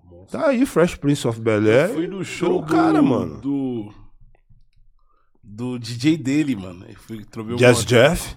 Brabo demais, pô. Brabo Eu fui no demais. show dele, mano. Eu ia pedir pra ele tirar uma foto me puxando assim, ó. Tipo, no seriado jogando. As ideias do. Ia ser a cara dele isso daí. Ó, Big gosta, gente. ó, o nome do álbum, mano. Nome do álbum. Deixa eu ver aqui, ó. Álbum do Quincy Jones Ó, Mercury no. Stereo. O nome do disco é Bossa Nova, mano. Aqui, ó. Nossa nova. Capa laranja. Aqui, ó. Louco. Esse eu não conheço. Já vi pela capa que eu não É conheço. uma conheço. mulher na capa, tipo uma mulher. conhece bastante coisa dele. Quincy Viu? Jones. Pô, tem o nome da um tem um nome, um nome de uma música que se chama Bug Bossa Nova, pra tu ter uma ideia. Ouve depois, depois tu me manda uma mensagem dizendo o que, que tu achou desse álbum. Disco, Brabo, deve ser brabo funk, demais. Então funk. a gente vê essas paradas, os caras lançando livro, virando ator, fazendo música, fazendo TV. E aqui a gente não podia falar, mano, eu quero ser assim. E hoje eu sou, porra, muito grato de ter tomado essa atitude, de ter dado certo, mano. Eu já E fiz, Acaba virando referência. Pô, né, já mano? fiz sete filmes, Porra, mano. porra, duas séries, tá ligado? E uma novela, mano. Pô, Bill, e, e, pô, né? Em Tipo, nome do- o- da, da cena toda, muito obrigado, mano. Obrigado, porque hoje cara, em né? dia, se a gente tá aqui, isso daí nos encorajou. Muito também, tá ligado? Porque às vezes a gente, pelo simples fato de ter uma infância que, pô, a gente era muito reprimido, tá ligado? E até mesmo de, de autoestima mesmo, de se olhar no espelho às vezes e falar, porra, será que Tô as legal, pessoas, mano. né? Será que eu tô a pampa? Tipo, a, a gente às vezes chega aqui, Bill, e a gente trava também. Tá ligado? A gente tem muita, muita insegurança. Tipo, às vezes deixa de tocar em determinados temas porque fala, pô, se a gente tocar aqui, tipo, mano, vai ser mais foda, as pessoas vai vir aquele aquela onda de cancelamento, de cobrança e porra, a gente, né, já passou por tanta coisa e a gente às vezes acaba se limitando, Bill Verdade, mano. tá ligado? E, e eu fico imaginando quantos caras vocês, né, além da gente, assim, não, não encorajou. Tá ligado? Né? A gente tá falando até mesmo do Renato aqui. O Bill era o Renato da CDD há anos atrás, Verdade. tá ligado? Se a gente. É óbvio, não Precisa tem como ignorar o rap do Bill. Mas a representatividade que ele tinha dentro da, da CDD. Comunidade. Inclusive, eu lembro de algumas imagens do Racionais com você dentro da própria Uhum. CDD, no bar, andando Isso, na isso, isso, quebrada. Então, são coisas muito foda, tá ligado? Eu acho que isso vai além do rap. Mas muito distante, cara. Foda pra caralho. E hoje nós já vê, né? MCs fazendo televisão. E sem. Eu fico feliz. Cabelinho fazendo novela. Eu fico feliz que nenhum deles sofre nenhum tipo de represália. Tipo assim, o público também mudou. É outro, a vigilância é outra. A gente tinha muita. A gente se vigia demais. Acho que a gente perdeu muito tempo. E às vezes ainda perde ainda muito tempo se explicando para as pessoas. E o certo é deixar o nego pensar o que quiser, tá ligado? cara? Porque, tipo assim, cara, às vezes a pressão fica tão grande que chega aqui, pô, você não consegue abordar determinado assunto. Exercer. Porque você acha que pô, pode ser cancelado. É porque a carga é muito grande em cima de nós. A cobrança é muito grande. Às vezes é uma cobrança externa, mas de quem está próximo de nós. E às vezes é uma cobrança nossa mesmo interna, né, mano? interfere no nosso alcance, na nossa representatividade, inclusive porque às vezes você tá andando na rua, Bill, e você olha o cara branco, por exemplo, no, no, no, no volante do carro. Vai. O cara entra sem dar seta, tipo assim, O mano. dono do. Tudo isso aqui é normal pra mim, tá ligado? Ou seja, você vê a autoconfiança do cara É, até pra pô. meter o louco, É, mano. tá ligado? Cê- e a gente fica o você, olha, você fala, se eu fazer aquilo ali, o policial me ver, pegou ele me dar um tiro de longe. De longe, mano. Porque você sabe que pode É, acontecer. claro cara. que sim. E além mano. disso tudo, tem essa vigilância que Claro, você tá falando. Que a gente, tipo, da carga, a gente, é cobrado. mesmo, tá ligado? Tipo, ali muito Só e esperar o Big fogo. Boy errar pra ver se eles é pá mesmo. Às vezes a vigilância também salva, salva a vida, né, mano? Tipo assim, eu tenho amigos que, que são brancos, que são ricos, que são maconheiros. Mano, que se deixar eles apertam baseado em qualquer lugar e fuma. Que eu. Eles são assim. Mano, faz isso aqui. Mano, pra ele não faz o menor sentido o polícia parar ele, dar um tiro nele. Então ele pega o baseado, acende em qualquer lugar, irmão. Ele é branco, ele pode. Só que quando você abre essa discussão pra algumas pessoas, ah, mas isso é mimimi. Mano, é real, irmão. Real. Real, vou te dizer agora, real com fatos que aconteceram agora há pouco tempo. Porra, ah, morreu um moleque na CDD, de 13 anos. Pô, uma porrada de. Porque isso aqui também virou um- uma arma na mão do morador. Sim. O morador aprendeu a usar isso aqui também. Ele não precisa ser o Renato Freitas para aprender a usar isso aqui. Ele E consegue se defender. Consegue se defender. Então, vários moradores filmaram que, pô, foi uma execução policial. Não dá pra chamar de bala perdida cinco tiros nas costas de um jovem. E a família, no meio do luto, ainda tem que provar que o filho não é bandido. Porque é de favela, e se tiver a polícia falando que correu, isso vira realidade, vira verdade. E aí, semana passada, olha isso, irmão. Semana passada, três boy, numa BMW, na Barra da Tijuca, com fuzis de airsoft. Tá ligado? Que é igual a um fuzil. É uma réplica muito perfeita. E eles ainda pintam a ponta laranja de preto, que aí fica Aí igual. fica igualzinho, mano. Pô, maluco, os caras trabalhando no, no bagulho de companhia telefônica, se chama no poste, pô, os caras passaram e deram tiro pra caralho nos caras, mano. Só trabalhador. Não que tivesse a tirar em ninguém, que eles não são polícia. Aí começaram a atirar, nem a polícia deve dar tiro em, em inocente. Atiraram pros trabalhadores todo machucado, chamaram a Vai polícia. pra caralho essa porra. Mano, a polícia com toda a sua educação. Pare, por favor. Meninos. Meninos. Pô, chegou lá, tinha mais dois fuzis dentro do carro, duas balaclava, que é, é, Balaclava, é, né, é, Tampa o rosto. tampa o rosto, que é, é toca ninja, e foram conduzidos para a delegacia. Mano, cara, mano, tem gente na favela que já levou tiro porque tava com máquina de furar, fazendo obra em casa. O outro morreu com guarda-chuva.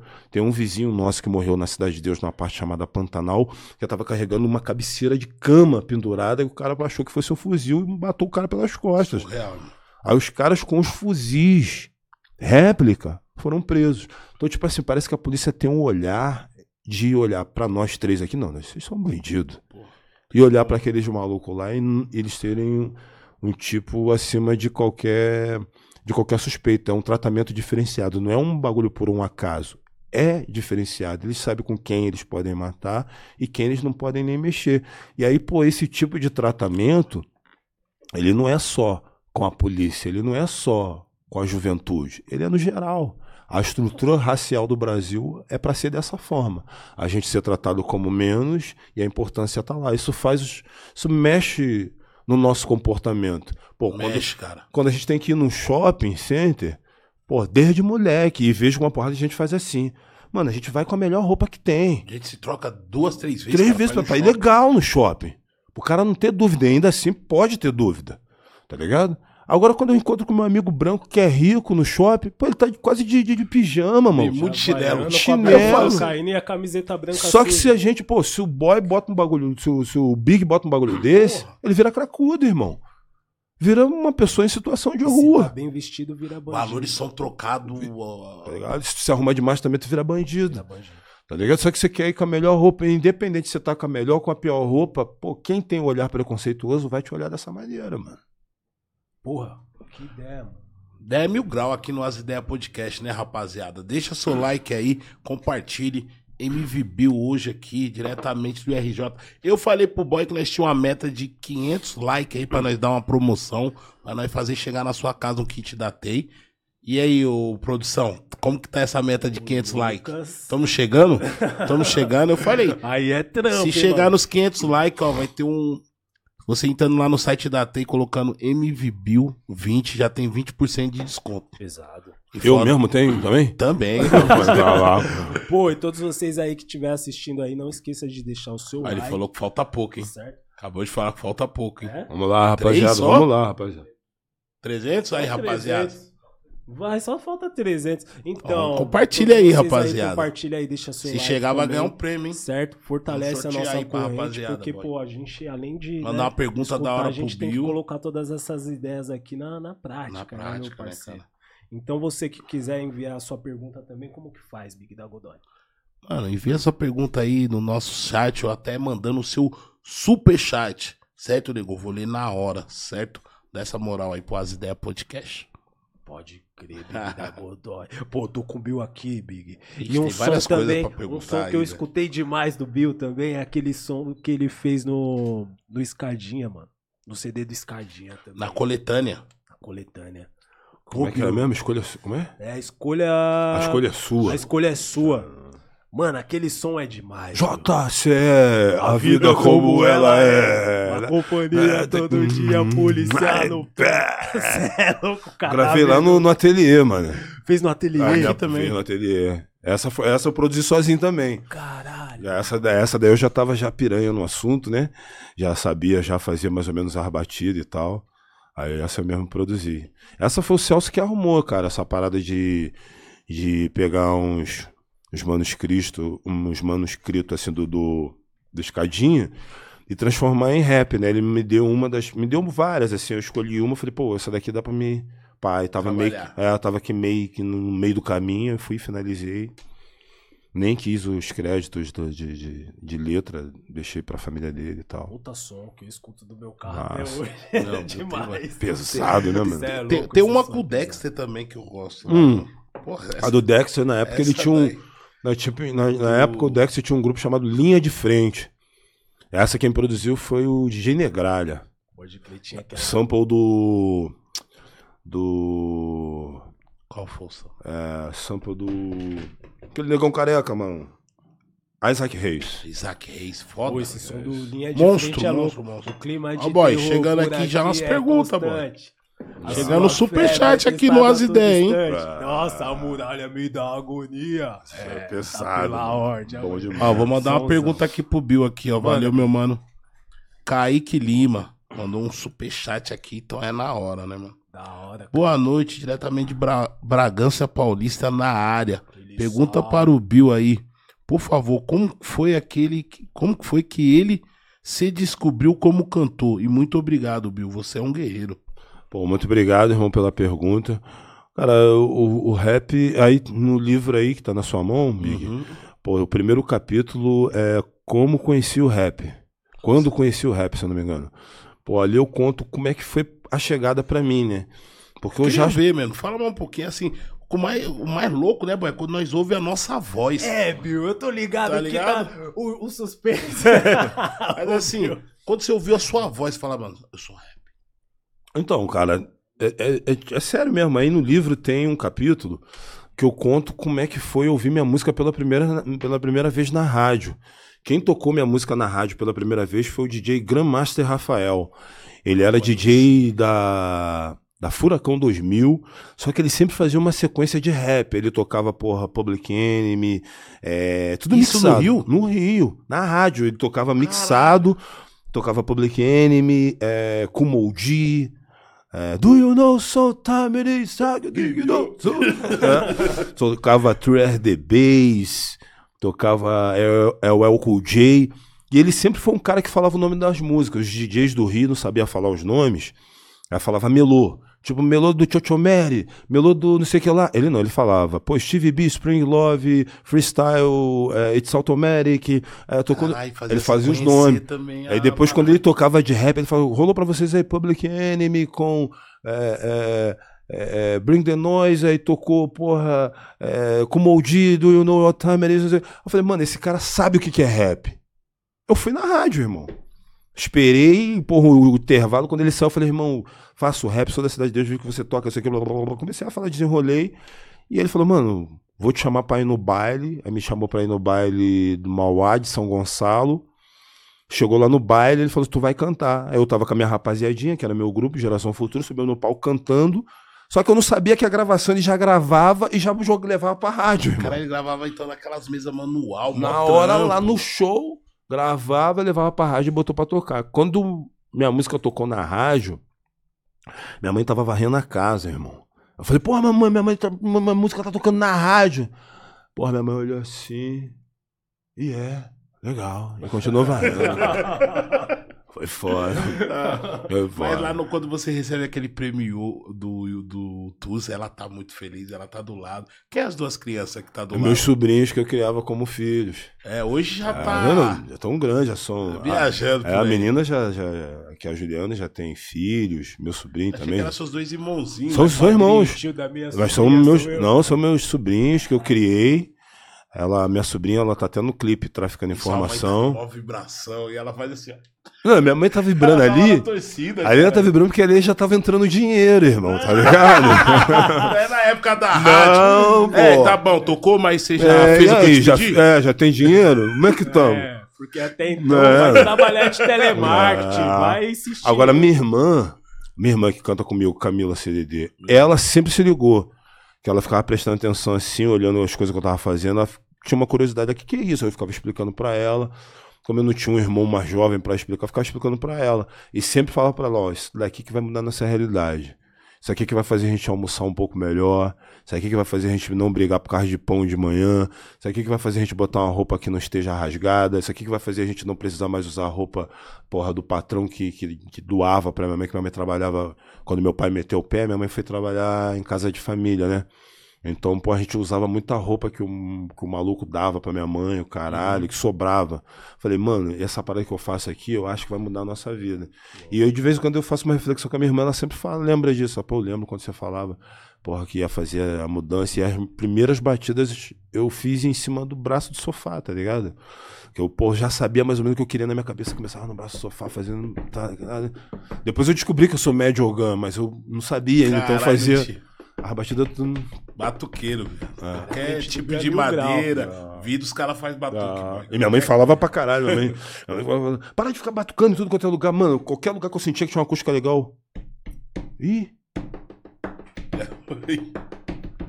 Pô, dentro da sua casa, quando você era menor, você tinha essa referência, Bill? de que? Já de moleque, de Musical, baixo, mano, né, porque mano? isso Ah. daqui É, que Não. é difícil, mano. é difícil. O cara que tá tá dentro de Quando casa. ele pega isso, ele já consegue escrever na mente. Ah, Pô, mano, tinha uma parada que acho que contribuía muito pra isso. Que era o fato de não ter mina, tá ligado? Eu demorei muito pra, porra, ter uma primeira namorada, pra, porra, transar pela primeira vez.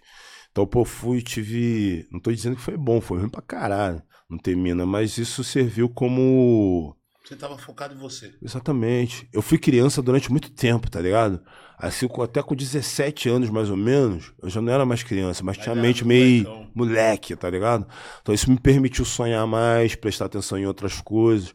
Quando os meus, meus amigos da época, tudo já se arrumava, sabendo que vai dar um lance numa parada, vai pegar uma mina, ou vai Tem um encontrar pouco com mais da malícia da da, da malícia. Eu não tinha, irmão.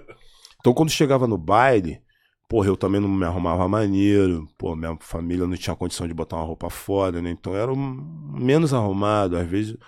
Não desarrumado, mas menos bacana assim de roupa era eu. A mina olhava, mais caído era eu. Então eu já tinha já autoestima lá embaixo, já sabia que não ia rolar nada. Aí tinha um momento no baile que lá chamava de música lenta, que chamava de melodia, né? Na hora de tocar a melodia, os casais tudo começava a se formar ali e tal. Mano, eu ia pro canto e ficava prestando atenção nas músicas, cara. Tá ligado? Você sabia que não ia pegar ninguém mesmo, que não ia rolar nada. Aí ficava prestando atenção nas músicas. Aí, pô, então conhecia as músicas, aí via o cara falando, ia lá pra perto do DJ, via ele, ficava escutando quando ele abria o disco, puxava qual era a música, ficava prestando atenção no nome da música. Então, pô, tipo, o cara sabia tudo de mulher, eu sabia tudo de música, tá ligado? E todos os meus amigos que começaram antes de mim, sexualmente falando, pô, todos eles fizeram filhos. Nossa. E filhos também, sem né? querer. Tipo, pra mim era muito assustador, irmão. Um maluco da minha idade voltasse, caralho, mano, que merda, você é pai. Eu, pô, falo, caralho, mano, ser pai não pode ser ruim assim, Não mano. te leva pra uma outra direção. Pô, tem que voltar a ser pai, dizendo assim, cara, Tô você. feliz, cara. Rapaziada, você é pai, o caralho, pá. Porra, distribui que. Entendeu? Planejar. Aí, pô, como eu não pegava ninguém, eu fui ser nerd. Aí, pô, sendo nerd, eu aprendi que, pô, tem uma forma de você transar sem voltar com um filho indesejado, que era usando camisinha. Então, eu aprendi a usar camisinha antes de ter minha primeira transa. Só fui transar mesmo, tipo, com 21, 22 anos, irmão. Caralho, Bill. Tarde pra cacete, mano. Isso, pô, foi ruim pra mim como jovem. Mas me ajudou a construir o meu Mas sonho. você sempre foi um moleque de ler, ler, sempre de gostar gostava de ler. mais de ler, mas não que eu quisesse, era o que Ah. sobrava. É o tá que ligado? tinha. E eu vou falar, até hoje, assim, a gente não, né? eu tentar desconstruir um pouco, Bill, é esse lance de constituir família, esse lance amoroso, a gente nunca viu o Bill, né? Tipo, esse lado, É, o- assim, o dia é muito fechado, né? O cara fala, pô, não... fechado. Como que é esse lance, Bill, de, de o amor, tá ligado? Pra você. Cara, a pr- primeira coisa que eu tive assim foi ter que ter o amor próprio, mano. Tá na moda essa expressão. Mas gostar de mim mesmo, né, cara? Que eu cresci com todo mundo ao meu redor me chamando de feio. Tá ligado? Dizendo que eu era feio. Magro, alto. Magro, alto, mal arrumado, bagunçado. Todo mundo me chamando de feio. As minas não, não em mim também porque me chamava de feio. Então, a autoestima vai lá no chão, mano. Não, é foda, né? Então eu tive que primeiro aprender a gostar de mim. Isso quem me ajudou muito foi o rap. Ligado? As músicas que eram falando de autoestima, pô, autovaloriza, que era uma palavra, era uma, uma expressão que eu usava muito nas músicas. Autovalorização. Todas as músicas tinham essa porra. Tá ligado? E isso eu falei, caralho, autovalorização, eu preciso me valorizar. Aí quando eu arrumei meu primeiro emprego é, de carteira assinada, que eu ganhava um pouco mais, que era de estoquista, que aí acho que foi ali que eu consegui é, consegui roupas melhores, consegui me arrumar melhor. Aí já ia pro baile de charme, madureira, debaixo do viaduto já arrumadão, maneirão. Aí já tinha uma mina que olhava pra mim, já comia. E também, pô, fui começando a namorar aos pouquinhos também, sabe? Não virei já o. Namorador. Não, fui aos pouquinhos tateando pra ver como é que é. Peraí, pá, aprendendo e tal. Mas foi um aprendizado maneiro também, né, cara? Porque eu, eu, eu pude fazer sem me preocupar de, de ser pai por um acaso. Agora, eu nunca tive oportunidade em música de falar sobre esse tipo de sentimento, tá ligado? Sou uma pessoa muito amorosa também, apesar de não ter tido muito amor no meu seio Nunca familiar. escreveu isso aí. Nunca escrevi isso. Quem sabe no futuro Sabe. próximo eu faço umas músicas dessas. Mas aí. você ia nos bailes funk da época lá? Ia, pô. CDD. Ia. Poucos moleques, vamos tomar uma lá no baile funk, curtir o som. Mano, eu tô falando. essa- Eu tô falando pra você e é, você vai ler. Tem um Tá capítulo aí chamado Boys in the Hood, que é quando a gente foi assistir. Vai pra o- rua. A gente foi assistir o filme Boys in the Hood, tá ligado? E depois a gente voltou pra curtir o baile da Cidade de Caralho, Deus. foram assistir na época Assisti na mesmo, né? época. Porque a- na época. Tava fomentado. Na época, a, a, produ a produtora que, que distribuiu o filme no Brasil acreditava que esse filme dialogava com a realidade do Brasil, com as favelas do Brasil. Então chamou a Furacão 2000, a mesma Furacão 2000, para fazer a promoção do filme. Tá ligado? Então, tem uma, então tu imagina Furacão 2000 com seus bailes, com seus programas de rádio, programas de TV anunciando. O filme Boys in the Hood, os donos da rua, caralho, a gente maluco na Cidade de Deus, que a gente sabia o que significava. E os nossos amigos do funk não sabiam, que eu sabia só que era um filme maneiro. E a gente foi pra assistir de manada, vestido todo mundo de rap, o caralho. Aí, porra, a gente viu que nos Estados Unidos, quando passou aquela cena de que o cara pega o Trey, né, que é o Cuba Gooding Jr., bota a arma na, aqui no pescoço dele, começa a chamar ele de negrinho, um policial preto. Isso lá em Los Angeles teve um cinema que alguém deu uma rajada de Uzi dentro do cinema. Cara, nessa A cena. gente leu na revista isso aqui. Pô, o que, que a gente fez? Pô, a gente levou um rolo de cabeção de nego, tá ligado? É uma bomba. Eu não sei como é que se chama essa parada aqui. Bomba, bomba. A gente chamou um rolo de cabeção de nego e levamos pro cinema, Cara, mano. que explode de uma vez, deu duas. Tudo, irmão. Quando chegou no cinema, ó, a ideia era quando entrar aquela cena a gente rola o cabeção de nego. Porra, mano. Ainda bem que o cabeção falhou, irmão. Se tivesse explodido aquela porra, mano, imagina se o cinema pega fogo, morre Nossa. gente, é uma merda do caralho. Mas pra você coisa de moleque. uma coisa de moleque, mano. Influenciado por um bagulho que a gente viu acontecer lá fora. Então eu escolhi pra esse livro histórias que eu não me dei muito bem de cara, mas histórias que me ensinaram alguma coisa no final. Ô, Bill, é, um lance que me marcou muito também, é, dentro da sua carreira ali, foi o lance do, do, do Falcão, menino, Aham. no, no tráfico, mano. Inclusive, eu falei, porra, depois dessa série aqui, pá, será que o Foi Bill vai foda, mano. ingre- ingressar ali na política? Todo mundo, eu acho que na época esperava o Bill, o Bill hoje em dia é um, um político em construção, aquela época lá.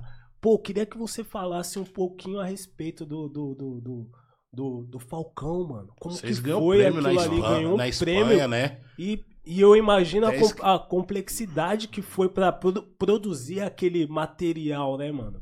Dentro Uhum. da, do, do Rio de Janeiro e em outros estados. Se eu não me engano, eu vi em Brasília. também. Vários lugares. Ah, Vários lugares. Brasil todo. Sim.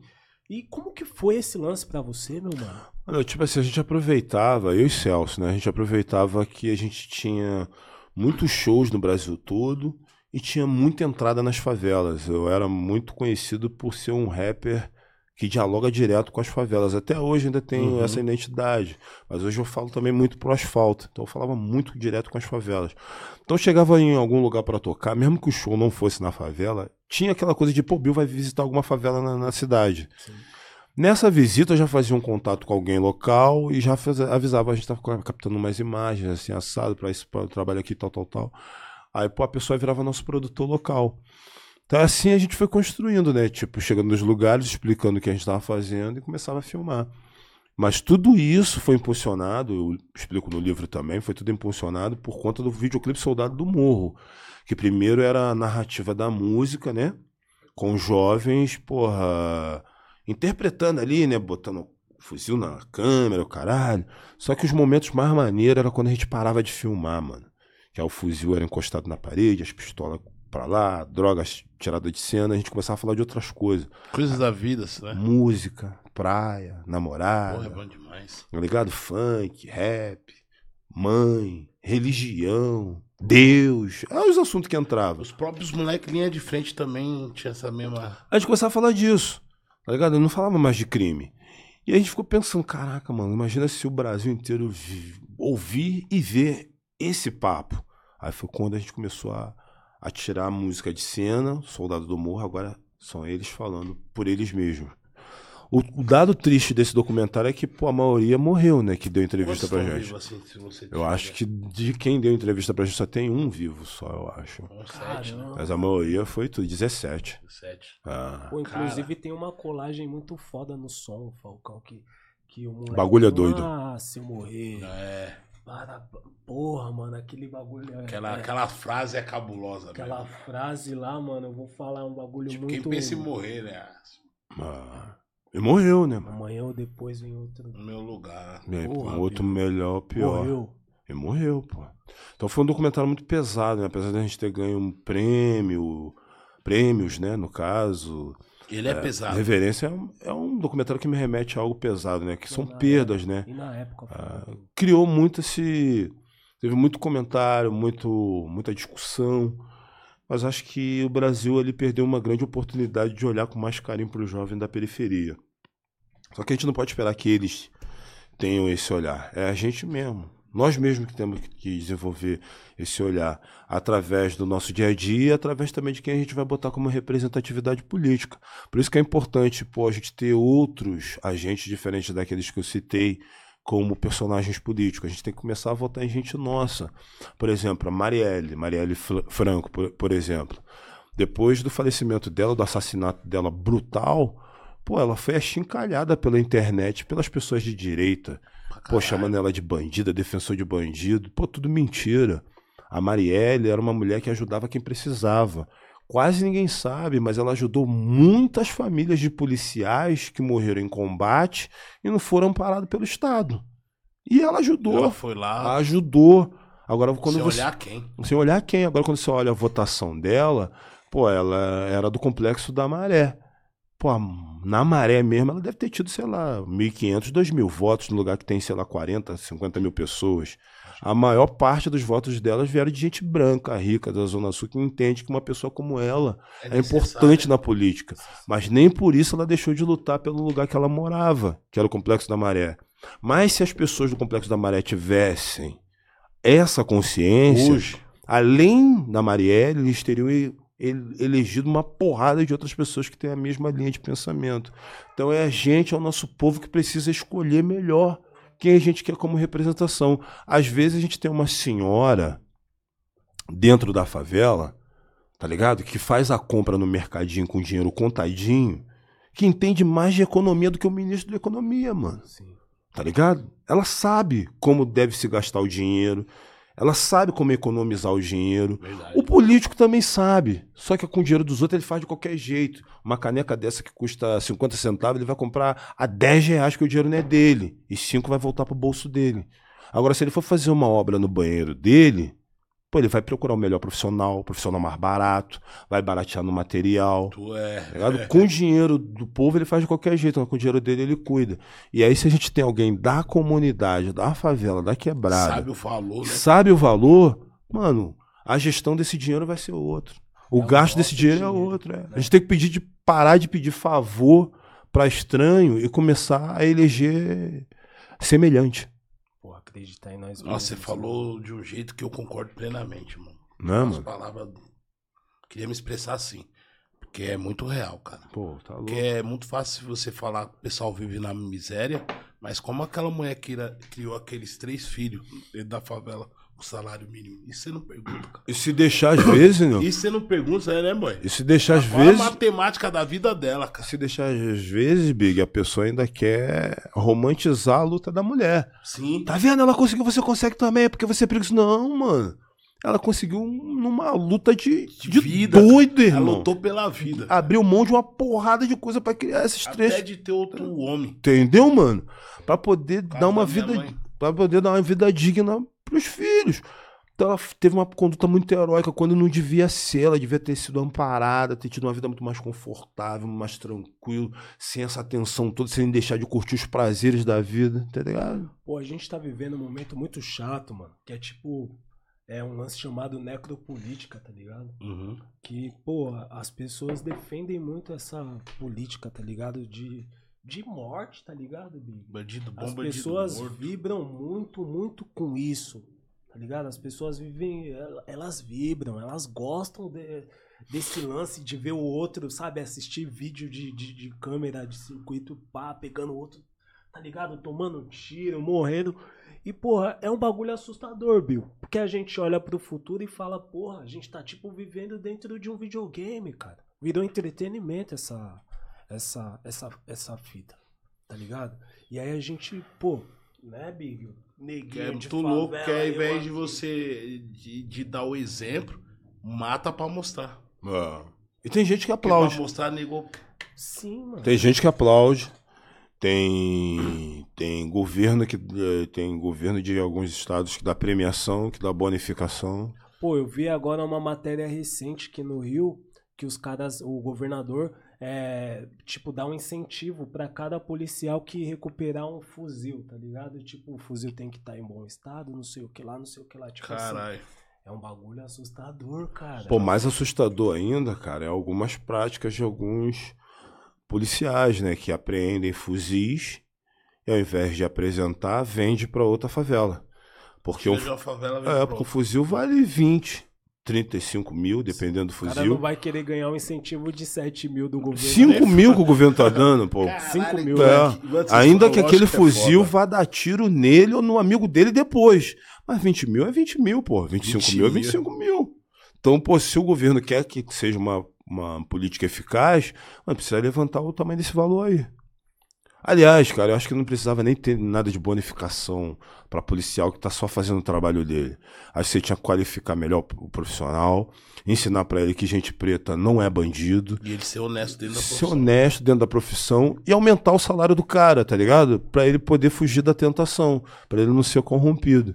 É fácil, cara. Bill, eu sei E que tem é um- dinheiro pra isso, É mano. um assunto, eu sei que é um assunto delicadíssimo, mas, pô, a gente vê Pô, que. vários assuntos que a gente tá falando aqui é, É, delicado. É, a gente vê que o, que o Rio de Janeiro, tipo assim, nunca foi um bom exemplo, tá ligado? Em, é, é, com todo respeito, Bill e tal, em política, em termos de segurança pública. E parece que o bagulho tá saindo, esse mau exemplo tá saindo de dentro do Rio e se espalhando por diversas partes do país. Bra- porque em São, São Paulo, Paulo, mesmo aí, a gente cara. vê algumas re- regiões São semelhante ao Rio já de, de Janeiro, mano. E a Eu gente- já falava, cara, isso lá atrás. Celso e eu, a gente falava isso em vários jogados, cara. Uma coisa que não cabe falar hoje, mas na época a gente falava direto. Mano, isso é uma realidade muito particular do Rio de Janeiro. Mas tomem cuidado que isso vai se espalhar. Pô, a gente via lá atrás algumas favelas, porra, em Santa Catarina. Mano, quando eu cheguei em Santa Catarina, eu subi a primeira favela. Pô, vi o cara com uma espada, igual um maluco do Rio que tinha, que andava com uma espada pendurada, barricada na rua. Eu falei, mano, os caras estão fazendo um crime muito parecido com o do Rio. Que o Rio era uma referência em várias paradas. Hoje em dia tem várias facções que não são as facções mais conhecidas de Rio e São Paulo, que são dos estados, são das cidades, são dos lugares. E tudo aquilo que nego achava que só tinha no Rio de Janeiro, mano, já Ah, tem no Brasil inteiro, inteiro. cara. Então, tipo assim, não cuidaram, pô, cresceu. E agora é mais difícil ainda cuidar. Depois que o monstro Não cresce, é tem difícil. controle. Sim, até porque tem algumas coisas que tem a ajudinha do Estado. Sim, mano. É, Ó, boy, deixa eu ver se tem mais alguma mensagem aqui pro MV Bill. Chegamos nos- chegando, né, nos blocos finais da nossa entrevista. Pesado, pesado, pesado, pesado. Vários Pesado, salves, vários. Pesado, pesado, Pesado. pesado. Foi pesado. A produção, como é que tá ali? gíria Pode de falar aí. pesado, O outro tá lá como, mano? Grande Bill, abraço. Aqui, ó, tem um. Vou pegar essa aqui, ó. Temos que desmilitarizar a polícia militar. Concordo. Concordo. E eu vou falar que hoje eu tava vendo uma matéria. É difícil isso, mano, porque, por exemplo, o Exército Brasileiro mesmo tá entre o 11 e o 15, tipo, um dos mais caros do, do mundo, cara. Pra se Tipo manter? assim, pra se manter. Caro, eu não mano. sabia disso, não. É É caro, mano. É uma estrutura muito ca- cara. É uma estrutura muito cara. Muito Aí você cara. pega o 8 Todo de janeiro. come, bebe, essas fitas. Você tudo. fala, porra, peraí, que, que é isso É muito aqui? caro em A gente estrutura, paga mano. caríssimo pra manter Muito caro. essa estrutura aqui, que querendo ou não, acaba refletindo também na, na, na, na polícia militar, É, na polícia civil e... Mas Ah, a o- estrutura das Forças Armadas é muito grande, mano. Que, grande. que- de dinheiro público que vai pra manter tudo aquilo ali. Viu? E eu Às nem vezes sonhava É nisso, muita viu? coisa, mano. Mesmo tamanho da educação, essas fitas, né? eu Não, vou até. vai mais pra, as Forças Armadas do que pra educação, Bi. Pra você ter uma ideia. É muito dinheiro. Então nós sabemos no que o Brasil tá investindo. Agora sim, Bill, é, concordo com você. O Michel Gomes. Se a polícia tivesse um. Tem que ser honesta e também tem que ter, receber um bom salário. Claro, pô. Pô, tem uma parada que tem acontecido no já aconteceu no Rio de Janeiro, já virou determinação. é, acho que foi a LERJ, Assembleia Legislativa do Rio de Janeiro. é, é, autorizou que comprassem câmeras pra fazer igual em algumas partes dos, dos Estados Unidos. Tô O ligado policial que a câmera carrega a câmera. né? Mano, aquilo ali vai proteger a versão que o policial contar, tá ligado? E vai também proteger o cidadão. Porque a política que parece que é feita de segurança não é de proteção, é de matança, cara. Porque, tipo assim, já tem, acho que foram 51, só nesse ano, 51 uma, crianças e adolescentes atingidos por bala perdidas ou em operação ou em tiroteio entre bandidos. 51 é um número muito alto. E desse número, acho que foram 27 que morreram. É um número muito alto, ou seja, é um tipo de política que não tá funcionando, mano. Não tá dando certo, tá ligado? Aí fala assim: guerra às drogas. A guerra a gente vê dentro da favela. E a droga tá em todo Tá lugar. em todo lugar, Só cara. que a guerra não tá em todo lugar. Só tá dentro da favela, mano. Entendeu? Faz total sentido o que você tá falando. Tem que. Porque tem você que vai na- repensar, nas mano. grandes rave, Pô, tem droga pra caralho. tá tudo lá, vai- mano. Pode crer. Eles não são nem chamados de eles vão- traficante. Eles vão combater o bagulho dentro da faz um corre diferente. É. Não, eu era um, era, um, era um estudante de medicina que tava vendendo Foda. êxtase. Sim, Ou vendendo cocaína, ou vendendo maconha, alguma coisa desse tipo. Mas nunca é um traficante. verdade, Bill. Pô, Big, tem alguma pergunta, meu mano? Tem um superchat aqui. Posso ler? O último. Rapaziada, pode ir mandando seu superchat ainda. Tamo lendo, hein? Tamo lendo, tamo vivo aqui. Daqui a pouco o negão tem que também fazer os corre, aproveitar o. Tá de folga hoje, né, negão? Não, não, aqui é o, é o último do dia, desde Não, cedo, fazendo tá- tá várias corre. paradinhas. Hoje é o último, aqui é o último do dia pra Tá fechar. tranquilo, Bill? Tô de boa. Tá- Nosso tá- espaço. tá de boa? Boaça, Pô, que da hora. A gente Pô, com, recebeu. com esse hidromel, você tá maluco? Só com... Vem aí no podcast esses doidos aí. Vamos lá, mano. É, salve camaradas. É, desmi... Des... Militarização. da polícia é pouco. A polícia civil tortura na ditadura. E se a polícia não se. Não se. O que, que falou aqui? Se a polícia não se vê como parte do povo, o povo é inimigo. e nada muda. Abraços, Bill. Pô, isso daí eu falo muito com os meus amigos. Eu tenho muito amigo que é PM, que é policial militar.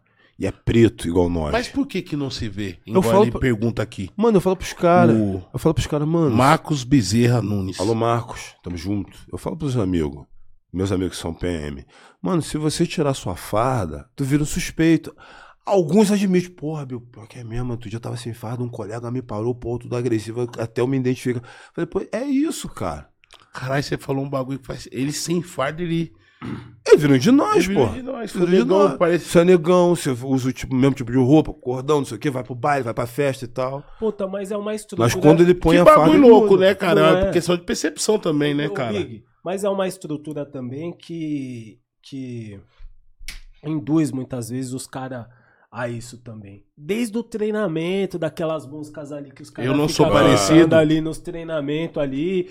E fora que o cara também, pra ser punido, tipo, é a justiça militar, tá ligado? Ou seja, eles mesmo. Se eles cometem o delito, eles Quem vai mesmo punir que ele é eles mesmos, vai entendeu? punir a parada, tá ligado?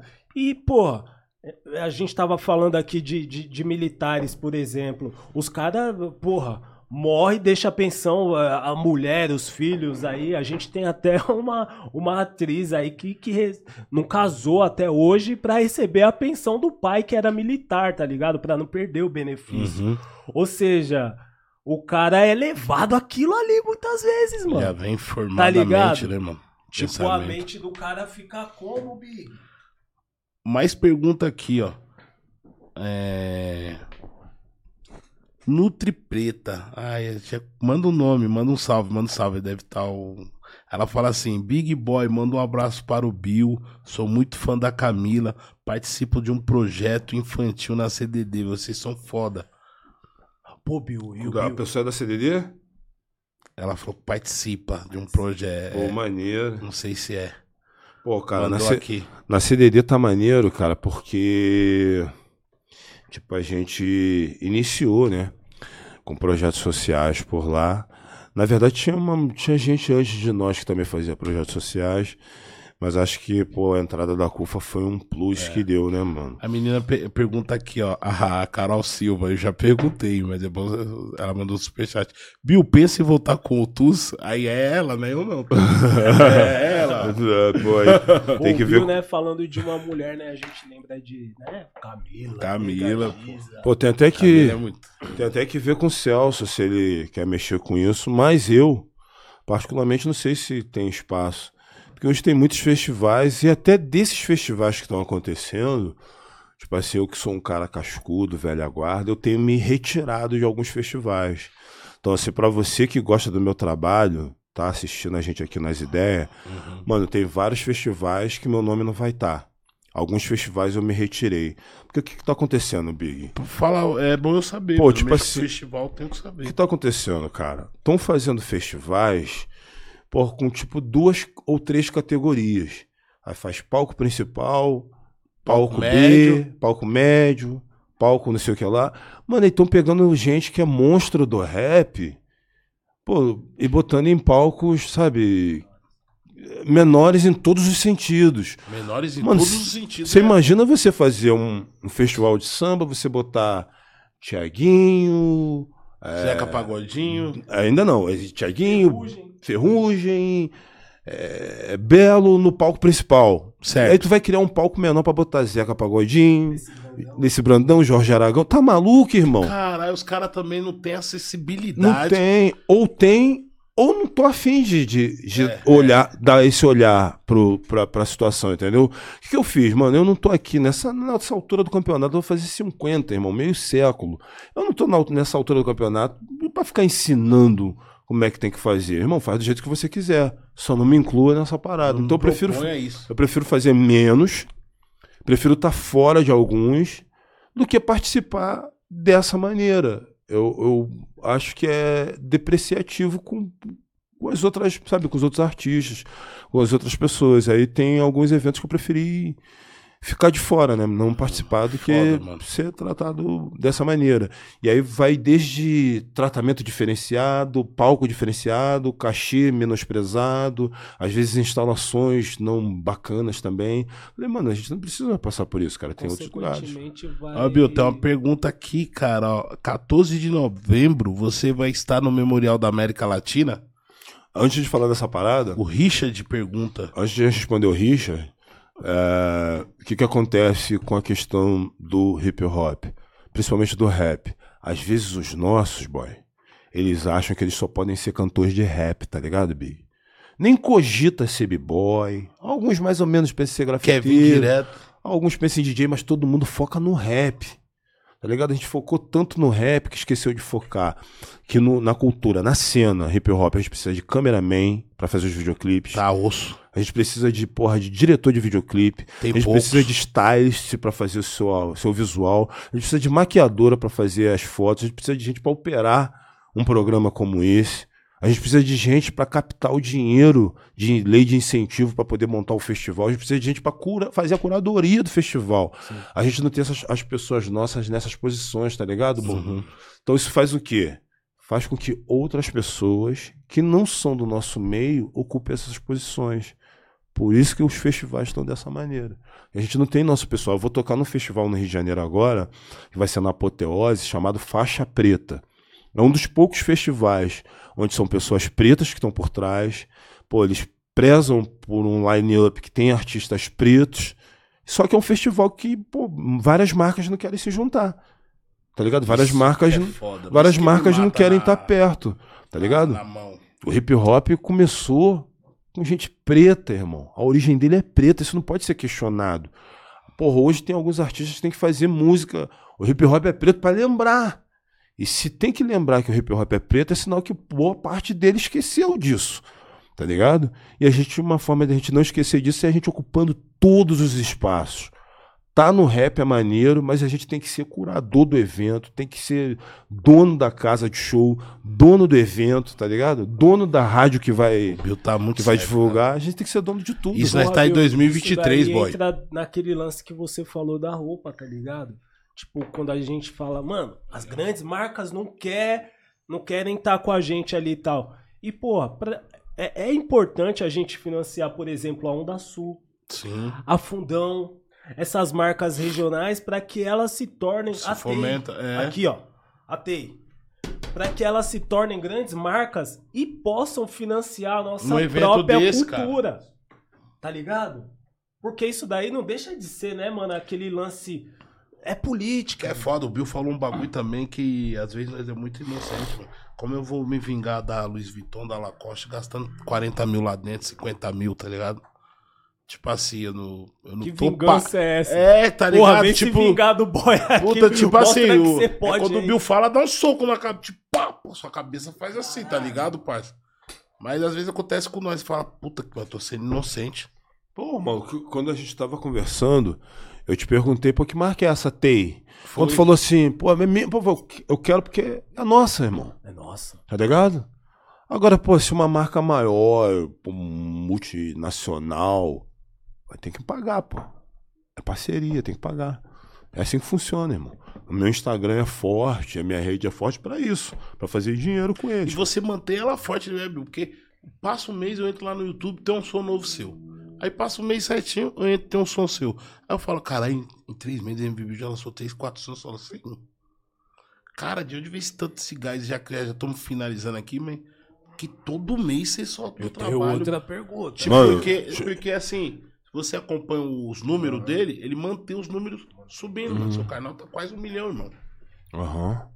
Mano, eu vou falar, eu vou falar pra vocês, pô, mano, eu, YouTube, eu não tô, eu não tô, tá ligado? Tipo eu não tô assim, com pressa não, tô de boa, tá, Ah, mano? da hora, então vambora. Tô sem pressa. Se você estiver com pressa, a gente tem mesmo. mas eu tô sem pressa, tô de eu boa. Tô tranquilo, eu tô, Tô tranquilão, tô, tô de boa. Vim preparado pra essa parada. Pode, pode, pode prosseguir.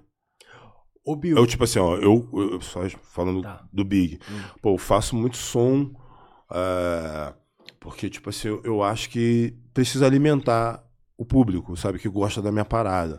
Eu sei que tem muita gente que vai no show por conta do Soldado do Morro, sei lá, por conta do Só Deus Pode Me Julgar, gosta das antigas. Mas tem muita gente que gosta do- do- da minha participação no Favela Vive, gosta que eu canto meu pedaço do, do- do Poesia Acústica, acústica. gosta de que eu canto uma música nova que eu acabei de lançar há pouco tempo, sabe qual é? Tipo, ter feito. Querendo não, renova. Renova, ter feito essa parada com os estilos vagabundo também marcou uma parada. Eu Falei de um jeito que ninguém tinha falado ainda e, e esgotei o máximo que eu podia esse assunto. Pô, são cinco versões, mano. Cinco versões sem repetir as paradas, tá ligado? Então, Parece você, quando o cara ouve, ele pensa na mulher dele, não importa de onde ela seja. Entendeu? Eu fiz pensando no casal de favela, só que depois eu fui ver que, mano, é que a gente de qualquer classe social se identifica, porque aquilo ali é igual, mano. Não, até as criancinhas. É igual, cantando. é. Treta, cara. Essa é a música que me conecta com a juventude. É o último capítulo do livro, tá ligado? O último capítulo Esse do livro aqui, é, é justamente falando dessa música a vida me ensinou a ca- a caminhar bonito. que ó. me conecta com as pessoas mais jovens do que eu. Então, porra, nas nossas apresentações tem a galera, porra, da minha idade, a galera mais velha, mas tem também tem uma juventude grande que às vezes vai por essa música ou vai por uma participação que eu fiz numa poesia, no Favela Vive e chega lá, porra, Junta um, junta o outro. Pô, esses dias eu vi um- Casa lotada MV Bill. Olha lá. Falo porque o um contrato. vídeo do- É casa lotada, é garantia, tio. O do DK com a filhinha dele, velho. Porra, Pô, é brabo. muito, muito, muitas crianças. Ah, bom, o Decado ADL, a gente vai estar juntos em outubro na no Memorial da América Latina, vai ter um Foi, evento é, o- gigante o lá, né? Richard perguntou aqui. Isso, vai ter um evento gigante lá, o Som das Ruas, acho que é esse o nome. E eu vou participar do show do, do ADL junto com a minha irmã. A gente vai fazer só os Favelas Vive, que eu participo do 2, a Camila participa do, do parte 4. Pô, equipe projeto é importante, né? Eu acho foda, mano. Muito acho foda. importante, né? Cara, quando eu vi a primeira vez o Favela Vive, é... Opa, a parte 1, eu vi que tava com tipo 3 milhões de views. E era no momento em que as músicas de sucesso era tipo. Porra, ela me deixou. Meu amor por ela é grande.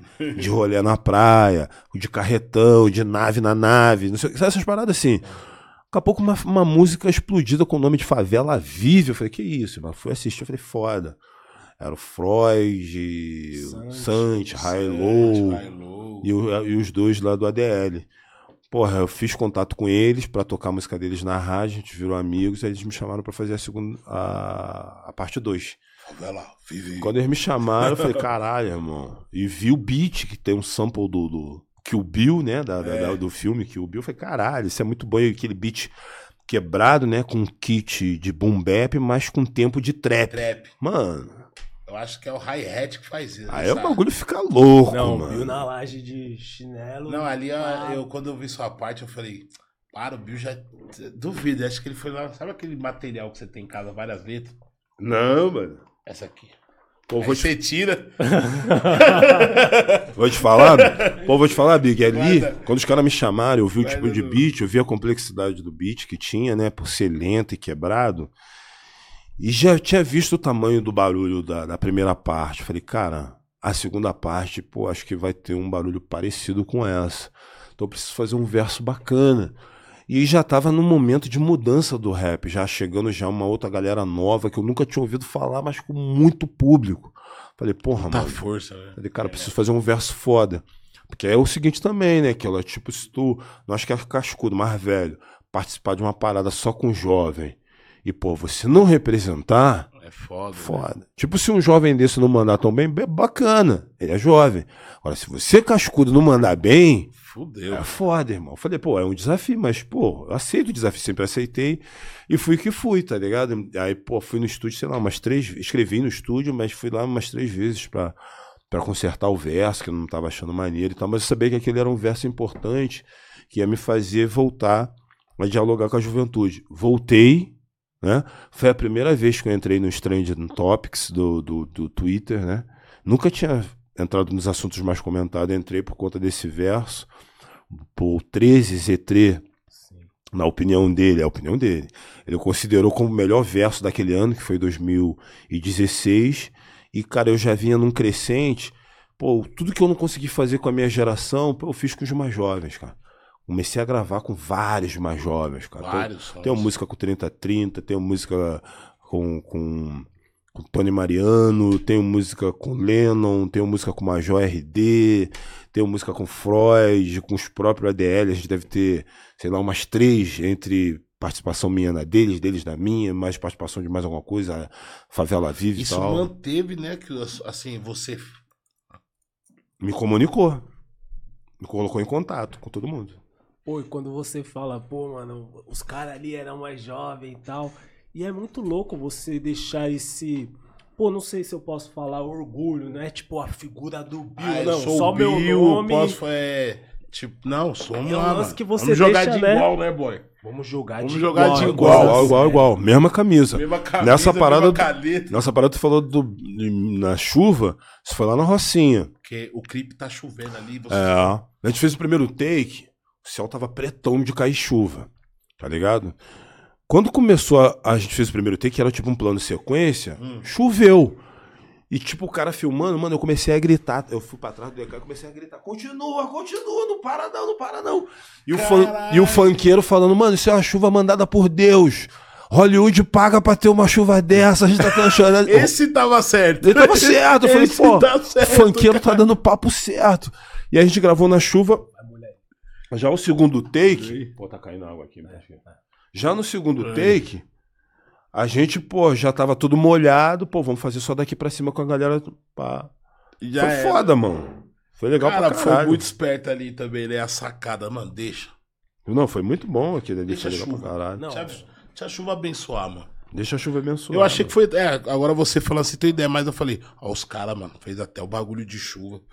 Ó, foi uma Eu água. falei, os caras fez. Os Mano, caras fez uma água. puta grana. Uma água que a gente não esperava que caiu e a gente aproveitou pra fazer ela virar virar o nosso cenário, né, mano? Virou, virou cenário porque, pô, Cenário, tava. mano, marcou, né, mano? Pô, choveu e deixa rolar, mano. Tá bonito, vambora. E ficou lindo, mano. Sim, pô, e tem o lance do poesia também, né? Que, pô, até dentro dessa cena nova, tipo, tem aqueles caras que falam, não, isso não, mas tipo assim, tá com o telefone ou com, com fone de ouvido ouvindo escondido, tá, tá ligado? Porque, porra, a gente olha os números daquilo ali e a gente fala, não. Quando a gente escuta esse, né, tipo de argumento, é- essas ideias, a Quebra gente fala, a gente ouve. É Não. muita gente Tá ligado? isso daqui, Não. tá é ligado? muito real esses números. Porra, não tem como falar que não estão escutando. E isso. tipo assim, eu vivo muito dos streams, né? Principalmente com essa postura de não participar de qualquer festival, tipo, participar de poucos e bons. Então, pô, eu dependo muito dos streams, então eu dependo muito da galera que ouve meu trabalho, que entra lá nas plataformas, que assiste os videoclipes, então eu dependo muito da volta desse dinheiro. E fazer com poesia acústica, com um bagulho que é estrondoso, pô, além de me render financeiramente, porque eles pagam a minha parte certinha, né? Já vem já lá Automático. na fonte, automático e tudo Te dá uma certinho. visibilidade, né? Mano, eu fui fazer uma parada, já contei em outros lugares, fui fazer uma parada lá na favela do Manguim. Chegou lá, tinha uma porrada de criança rodando atrás de mim, algumas conheciam, mas veio um molequinho pretinho, olhou pra mim e disse, pô, o senhor é aquele, aquele moço do, do, do Poesia Acústica? Eu falei, sou eu mesmo. Ele não te conhecia. Ele não sabe eu. meu nome, Caralho. não deve conhecer minha música, mas me conhece daquele projeto, tá ligado? E talvez através daquele projeto e da forma com que eu tratei ele, vai fazer com que ele vá buscar o Bill em outros lugares, outras músicas, tá ligado? Então eu acabo me conectando. São poucos os artistas que não precisam disso, eu admiro quem não precisa. Mas, pô, tem alguns artistas que precisam se reciclar, se reinventar. Eu sou um desses, cara. Então eu tenho que me reinventar, me recolocar no mercado, me reconectar com outras pessoas. Um cara que começou em 98. tipo, é, você passou por isso. O que, que você dá de uma ideia assim? Porque às vezes a pessoa até quer, mas não é fácil dar aquele primeiro passo. Você. Tipo, você faz de um jeito, parar de fazer de um jeito pra fazer de outro, tá ligado? Você sair da sua. Você tá acomodado, tá Uhum. ligado? Como que, que você dá uma ideia que você daria? Cara, eu sempre gostei muito de de ousar, tá ligado? De ir pra outros caminhos. Até no primeiro disco, a gente falou aqui da música à noite. Pô, é um disco todo pesado, mas eu preciso fazer uma música de outro esquema. E ninguém pediu pra eu fazer, eu que quis fazer porque eu vivi aquilo ali. À noite. Eu vivi a noite, irmão. Eu, eu- Hoje não, que pô, durmo cedo. Hoje eu tô com sono neném. Durmo cedo e acordo cedo. Mas antigamente eu ia pra night mesmo. Ia dar um rolé, pegava o carro, ia ver qual a balada que tava rolando. Eu rolava de carro na rua. Também era outro Rio de Janeiro, não era tão violento quanto hoje. Sempre foi ter violência. Mas não era tipo hoje. Então tu saía na madrugada. Aí de repente tá rolando uma festa. Eu paro aqui, tá numa festa, sabe, pelo acaso. Então eu aquilo de verdade. E eu, todos os discos eu tento colocar alguma coisa que seja assim também, sabe? Tem muita coisa de vivência, da realidade, mas tem sempre alguma parada também que vai para um outro caminho. A música estilo vagabundo é um pouco isso. Eu fiz ela dentro de um disco chamado Falcão, o bagulho é doido. Que era teoricamente. Nada a ver nem com a narrativa do. Tá ligado? Baseado no documentário. Só que durante as gravações do documentário, eu vi muitos casais brigando, irmão. Às vezes era o bandido, porra, apanhando na cara. Ele com um fuzil na mão, apanhando Eu na cara da mina vi, dele, eu mano. também já vi. Tá Eu ligado, também- irmão? Essas é bravo, eu já Mano, vi. eu não acredito, eu não acreditava, eu falei, caraca, e às vezes via briga de morador, pô, briga, porra, de, de, de, de, de, de qualquer tipo de casal, casal crente brigando. Então eu quis retratar isso dentro do- do- desse disco, porque eu vi acontecendo toda hora. Mas se eu ficasse com a cabeça, tipo assim, mano, só vou retratar o que eu acho que é certo pra fazer no rap, eu não ia fazer nada. Ia fazer os mesmos tipos de música. Às vezes eu lanço um disco, um, um que é mais antigo, ou uma que é mais antigo, a antiga vem me cobrar, porra, tem que fazer mais um soldado do morro. Não dá, pô. Não dá, Big. Como você tem, que- tem que falar isso Dá. pessoa? Quando eu fiz Soldado do Morro, mano, eu tava, sei lá, com, com 26 anos, 25 anos, morando numa Coab dentro da Cidade de Deus. Não te sabia nem que eu ia almoçar no dia seguinte, irmão. Sem perspectiva nenhuma, conta vazia.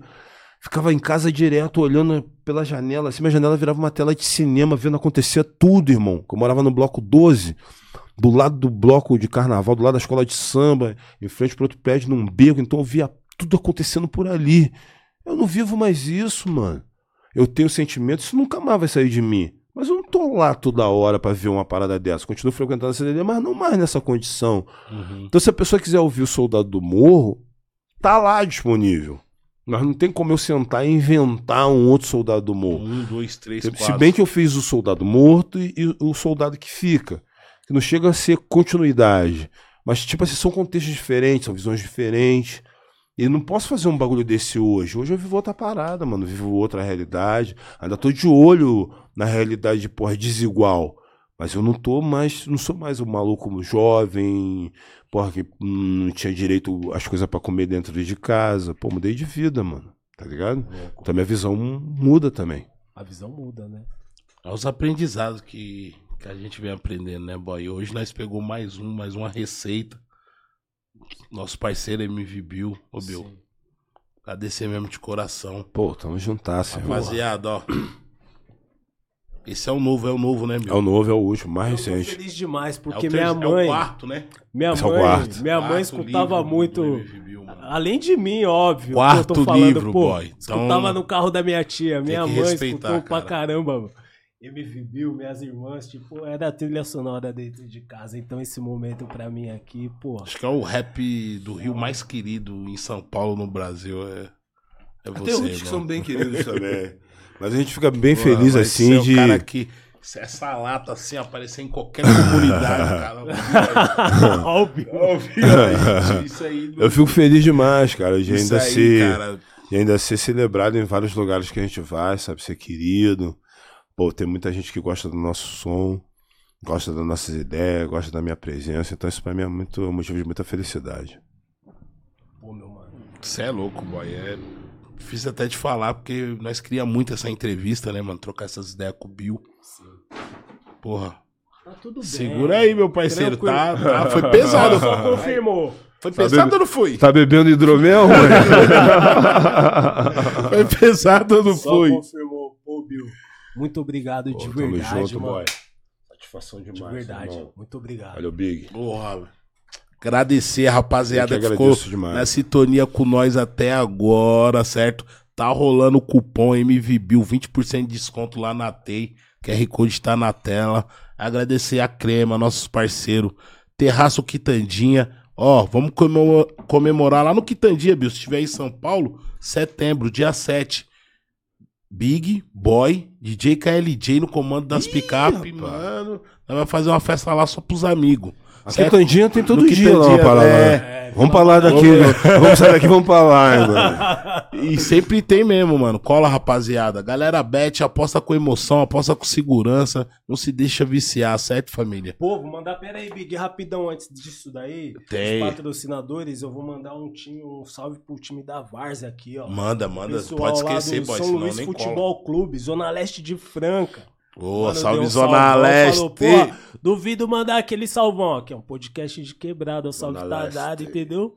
Zona Leste de Franca, tamo junto. Certo? Agora sim, Big. Ah, vamos- Sifone que negou. Sinfone. Sifone, que um da Sul. Um da Sul. tem- Forte. Ah, um da Sul quebrada, Capão Redondo. Os melhores kits. Os melhores kits, se viado. acompanhar Pegar aquela. aqui, vai ver Rapaziada que tá indo trabalhar, mano. Gosta de. Vai de mochila. Tem umas mochilas da Onda Sul muito E, ó, forte. Rap nacional. Segue aí no Instagram, Rap Nacional, informação 24 horas, tudo que acontece no Rap Nacional, você vai estar bem informado. Esquenta, né? Que o Bill- Esquenta, né? Esquenta. Pô, não acho no Rio. Olha o barulho. Esquenta, não acha bonito. no Rio, mas achou no esquenta. Esquenta.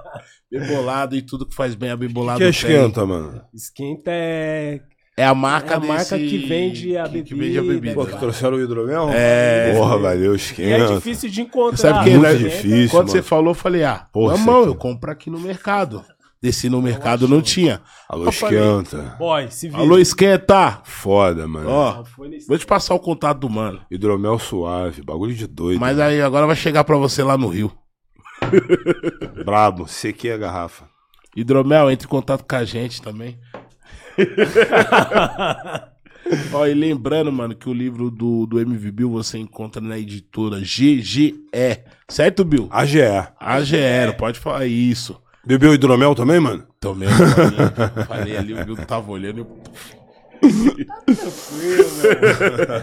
E é isso, família. Semana que vem tamo de volta, né, boy? Chama. Ô, senhorita Bira, tem o Predela também do Costa Gold aí, né? Uma geração mais jovem, porém tem a sua importância também, vai vir aqui da hora, uma senhorita ideia Bira, com a vai trocar gente. as ideias com a gente, né, Bira também, braba. E, Brava, pô, brava. Esse episódio aqui pra mim marcou, certo? E vamos que vamos. E até semana que vem, família. Obrigado, Tamo família. Cadê a rapaziada? Os caras falaram, mano, eu falei pros caras, mano, libera aí, mano. Olha ali, velho, tipo, mano. Falar uma palavra. É meu. Passa o beat agora. Você outro, entra, você né? vai, você a vai, né? É? Rapaziada, esse foi mais um episódio, certo? As ideias podcast.